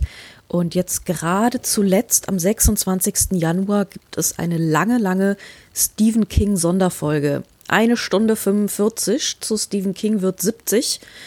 Und äh, es geht, ich habe eine ganze Menge dabei gelernt, weil das immer so jemand ist, den man so ein bisschen so abtut und äh, weiß nicht recht und so, hm, muss man das lesen. Und ähm, das fand ich, das fand ich eine wirklich super Folge.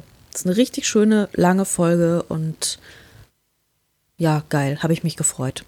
Könntest du den Titel vom Podcast nochmal sagen? Der ist gerade untergegangen in dem. Ah, äh, das ist äh, Literaturcafé. Literaturcafé. Der, die ja auch eigentlich, die auch ein tolles Blog haben. Oder eigentlich mittlerweile ist es so ein Magazin geworden. Und die haben einen Blog, äh, einen, einen Podcast. Und da gibt es noch nicht allzu viele Folgen, leider Gottes. Aber die neue ist jetzt gerade ganz frisch, 26. Januar. Okay, ist notiert. Vielen Dank. Kenne ich gar nicht. Das ist super, Ja. wenn man Neues, Neues äh, kennenlernt. Das finde ich immer wieder ganz, ganz wunderbar. So schön. Äh, Dankeschön. Äh, Marc, soll ich jetzt oder willst du erst? Ich mach's ganz kurz und schmerzlos, versprochen. Äh, Happy Shooting Folge 449. Happy Shooting ist ein Fotopodcast von äh, Boris und Chris. Und Chris äh, kennt man, äh, wurde nämlich vorhin auch schon hier erwähnt von unserem Gast. Oder haben wir uns jetzt eigentlich auf Gästin geeinigt? Ich hab's wieder vergessen. Naja, ist Gast. wurscht. Das Ähm, geht klar. Gut. Und in der stimmt, stimmt, ich erinnere mich, du fühlst dich immer angesprochen, genau sowas. Äh, und in der Folge 494 von Happy Shooting geht's unter anderem auch ganz kurz um Leica. Vielleicht ist es ja auch was für dich. Ja, in der letzten Folge ging es schon um Leica. Aber schön, dass es in dieser Folge auch wieder um Leica geht. Muss ich gerade mal gucken, ich habe es nämlich noch nicht gehört. Ist ach, ist ja von, ah, ist von heute. Wie wunderschön. Ah, Ne? Ich wollte es nur anklicken, sorry. Kein Ähm, Problem. ah, ja, herrlich. Gut. Danke für den Hinweis. Ja, und, und das ist mein, äh, mein Blütenschatz. Okay, Dankeschön, vielen Dank. Mein Blütenschatz ist etwas, was mich zum Lachen gebracht hat. Ähm, und zwar ist es ein Ausschnitt oder es kommt vor im Aufwachen-Podcast. Den Aufwachen-Podcast haben wir ja auch schon ein paar Mal erwähnt hier.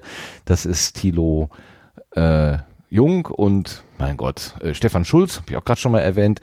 Ähm, die ja beide einen politischen Podcast machen. Und die reihen sich damit ein in äh, Lage der Nation, in Netz, Logbuch Netzpolitik, äh, also alles Podcasts, die versuchen, die Weltlage irgendwie so ein bisschen äh, zu besprechen. Und äh, in Anbetracht der Tatsache, dass da in Amerika gerade anscheinend äh, das Land von links auf rechts gekrempelt wird, ähm, ja, kann man sogar, das, das habe ich sogar richtig gesagt. Also es wird auf jeden Fall umgedreht. Es war jetzt mehr oder weniger Zufall. Ähm, habe ich spüre ich einen großen Bedarf nach Menschen, die mir versuchen, diese Sachen mal zu erklären. Also irgendwie rauszukriegen, was was um Himmels willen läuft da eigentlich? Muss ich mir jetzt Angst? Äh, ist es Zeit, mir Angst zu machen oder nicht? Ähm, Holgi hat das gestern im Realitätsabgleich gesagt, äh, ich habe keine Angst, ich habe keine Furcht, was ich kann sowieso nichts machen. Das ist eine sehr, sehr äh, pragmatische Haltung. Aber ich würde einfach ein bisschen gerne mehr verstehen und deswegen bin ich im Moment sehr interessiert an diesen Angeboten. Ähm, und ähm, ich äh, tue mich manchmal mit dem Aufwachen-Podcast ein bisschen schwer, weil sie ja eigentlich ein journalismuskritischer Podcast sein wollen, dann kritisieren sie aber manchmal auch die Politik und nicht die Menschen, die darüber be äh, berichten. Es geht so ein bisschen frei durcheinander. Ich kann auch gerade mit Stefan Schulz nicht immer so wirklich einer Meinung sein, aber ich mag es immer wieder gerne hören und mich auch durchaus daran reiben. Aber mit einer Aussage äh, hat er mich jetzt in der letzten Folge echt ist schwer zum Lachen gebracht, was eigentlich gar nicht beabsichtigt war. Es war einfach ein ein, äh, wie, nennt, wie nennt man das denn, ein, ein Redefehler oder so, ein, äh, hat sich einfach vertan. Und das war sehr, sehr süß. Und es ging ähm, dabei um die Geschichte, die Bild am Sonntag hatte am Sonntag ja den Horst Seehofer zitiert, der gesagt hat, was der Trump macht, ist alles gut und richtig und ist eigentlich ein Vorbild für uns da war gerade dieser Muslim Ben ähm, äh, bekannt geworden und man schüttelte den Kopf und sagte, wie kann denn Herr Seehofer das jetzt für, für vernünftig halten?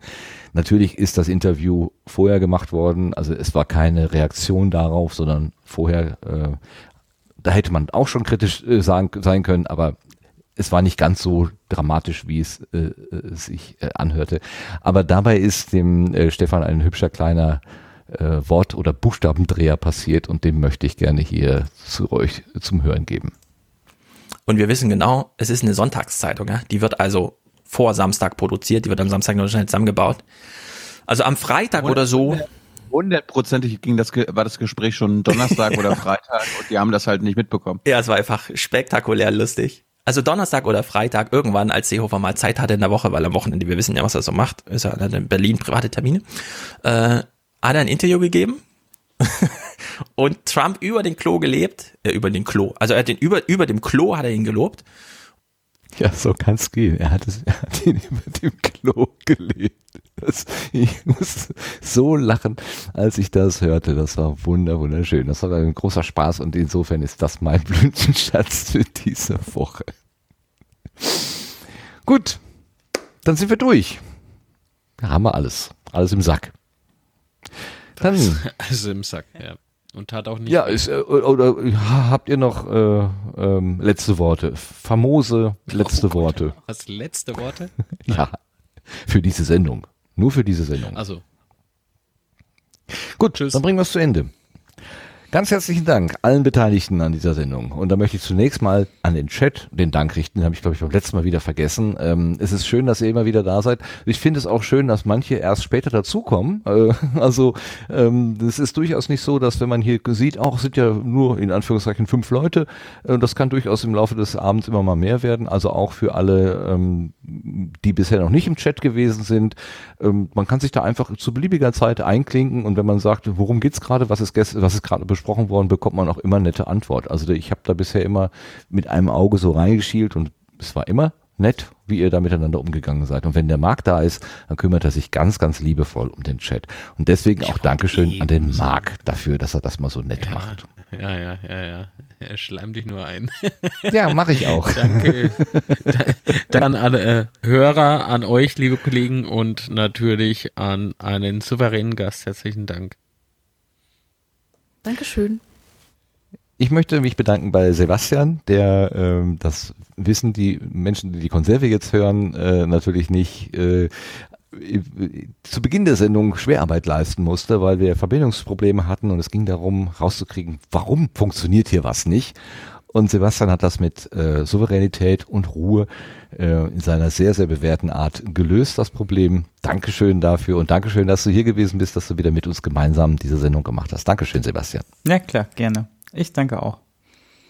Und es wäre alles halb so schön. Ich meine, die zwei äh, kenne ich natürlich etwas besser und deren Geschichten sind auch nicht so neu, vor allem die von Marc, die kenne ich alle schon. Aber wir haben ja immer wieder einen tollen Gast. In diesem Fall Andrea Diener. Ähm, das war ein sehr, sehr schönes, sehr doch recht breit gefächertes Gespräch und ich danke dir für deine Bereitschaft, hier auf die Gartenbank zu kommen und so schön über dein Leben und dein, dein, deinen Sendegarten zu erzählen. Danke, Andrea. Ja, danke fürs Einladen. Ja, sehr gerne geschehen und gerne auch nochmal. Also wenn das zweite Buch erschienen ist, dann kommst du und ja, erzählst ja, dann genau. darüber. Last but not least an, äh, der Dank an alle Live-Hörerinnen und Hörer und natürlich auch die Konservenhörerinnen und Hörer. Wir haben es äh, heute vor Mitternacht geschafft, äh, obwohl wir später gestartet sind. Ich bin ganz stolz auf uns, dass wir das hingekriegt haben. Viel Spaß mit dieser Episode und ich habe noch einen Rausschmeißer mitgebracht. Und äh, den hören wir dann ganz zum Schluss. Und zwar ist das aus den äh, Flachlandreportern. Flachlandreporter, das sind zwei professionelle Radio- und auch Fernsehjournalisten. Und zwar ist das Sascha Erler. Den kennen wir von dieser komischen Science-Fiction 4 plus 1 Serie, die er uns immer hier reindrücken will. und sein Kollege, der Thomas Nädler, die erzählen aus ihrer, aus ihrer Arbeit als Lokal- oder Regionalreporter, ich glaube, lokal wäre zu klein. Und äh, in der neuen Episode, die sie Ludwigswurster Lustwaren genannt haben, boah, ich habe es fehlerfrei ausgesprochen, ähm, äh, erweist sich der Thomas als Hacker. Insofern, dass er das redaktionseigene Verwaltungssystem ein kleines bisschen zweckentfremdet. Er muss da, wenn er so Kamerateams bucht, immer irgendwelche Felder ausfüllen und er geht das manchmal sehr kreativ an. Das ist jetzt unser Rauschmeißer und damit gehen wir in die Nacht. Vielen Dank fürs Zuhören und bis zum nächsten Mal. Tschüss zusammen. Ja, tschüss. Tschüss. Ich habe übrigens, ähm, ich weiß nicht, ich glaube, ich habe das schon mal erzählt und vielleicht habe ich auch schon eins vorgelesen. Ähm, immer wenn ich eine Dorfgeschichte anmelde, damit ich dann auch ein Kamerateam habe zum Drehen, ähm, gibt es da dieses Feld äh, Beschreibung der Dreharbeiten. Ne, das, das ich ausfüllen muss. Das gibt es also bei jeder Anmeldung und bei der Dorfgeschichte natürlich auch, aber jeder kennt die Dorfgeschichte. Alle wissen, ja. was wir da tun. Sprich, ja. ich habe mir so angewöhnt, statt äh, der Beschreibung der Dreharbeiten immer ein kleines Gedicht dort reinzuschreiben. Ah. Ne, da hat sich schon eine erkleckliche Sammlung äh, aufgetan. Und ähm, das letzte würde ich hier ganz zum Besten geben. Ja, mach mal. Wenn du es hören magst. Ich mag das. Schnee und Matsch und nasse Füße, aus dem Funkhaus schöne Grüße und die Kühe gucken nur. Auf die drei, die ziellos stapfen, vorbei an Giebeln und den Zapfen, die aus Eis formt die Natur. Hundekälte, Katzenjammer gäb's doch eine warme Kammer statt der eisig kalten Flur wäre überdacht die Landschaft und eine flüchtige Bekanntschaft brächte uns drei Wodka pur.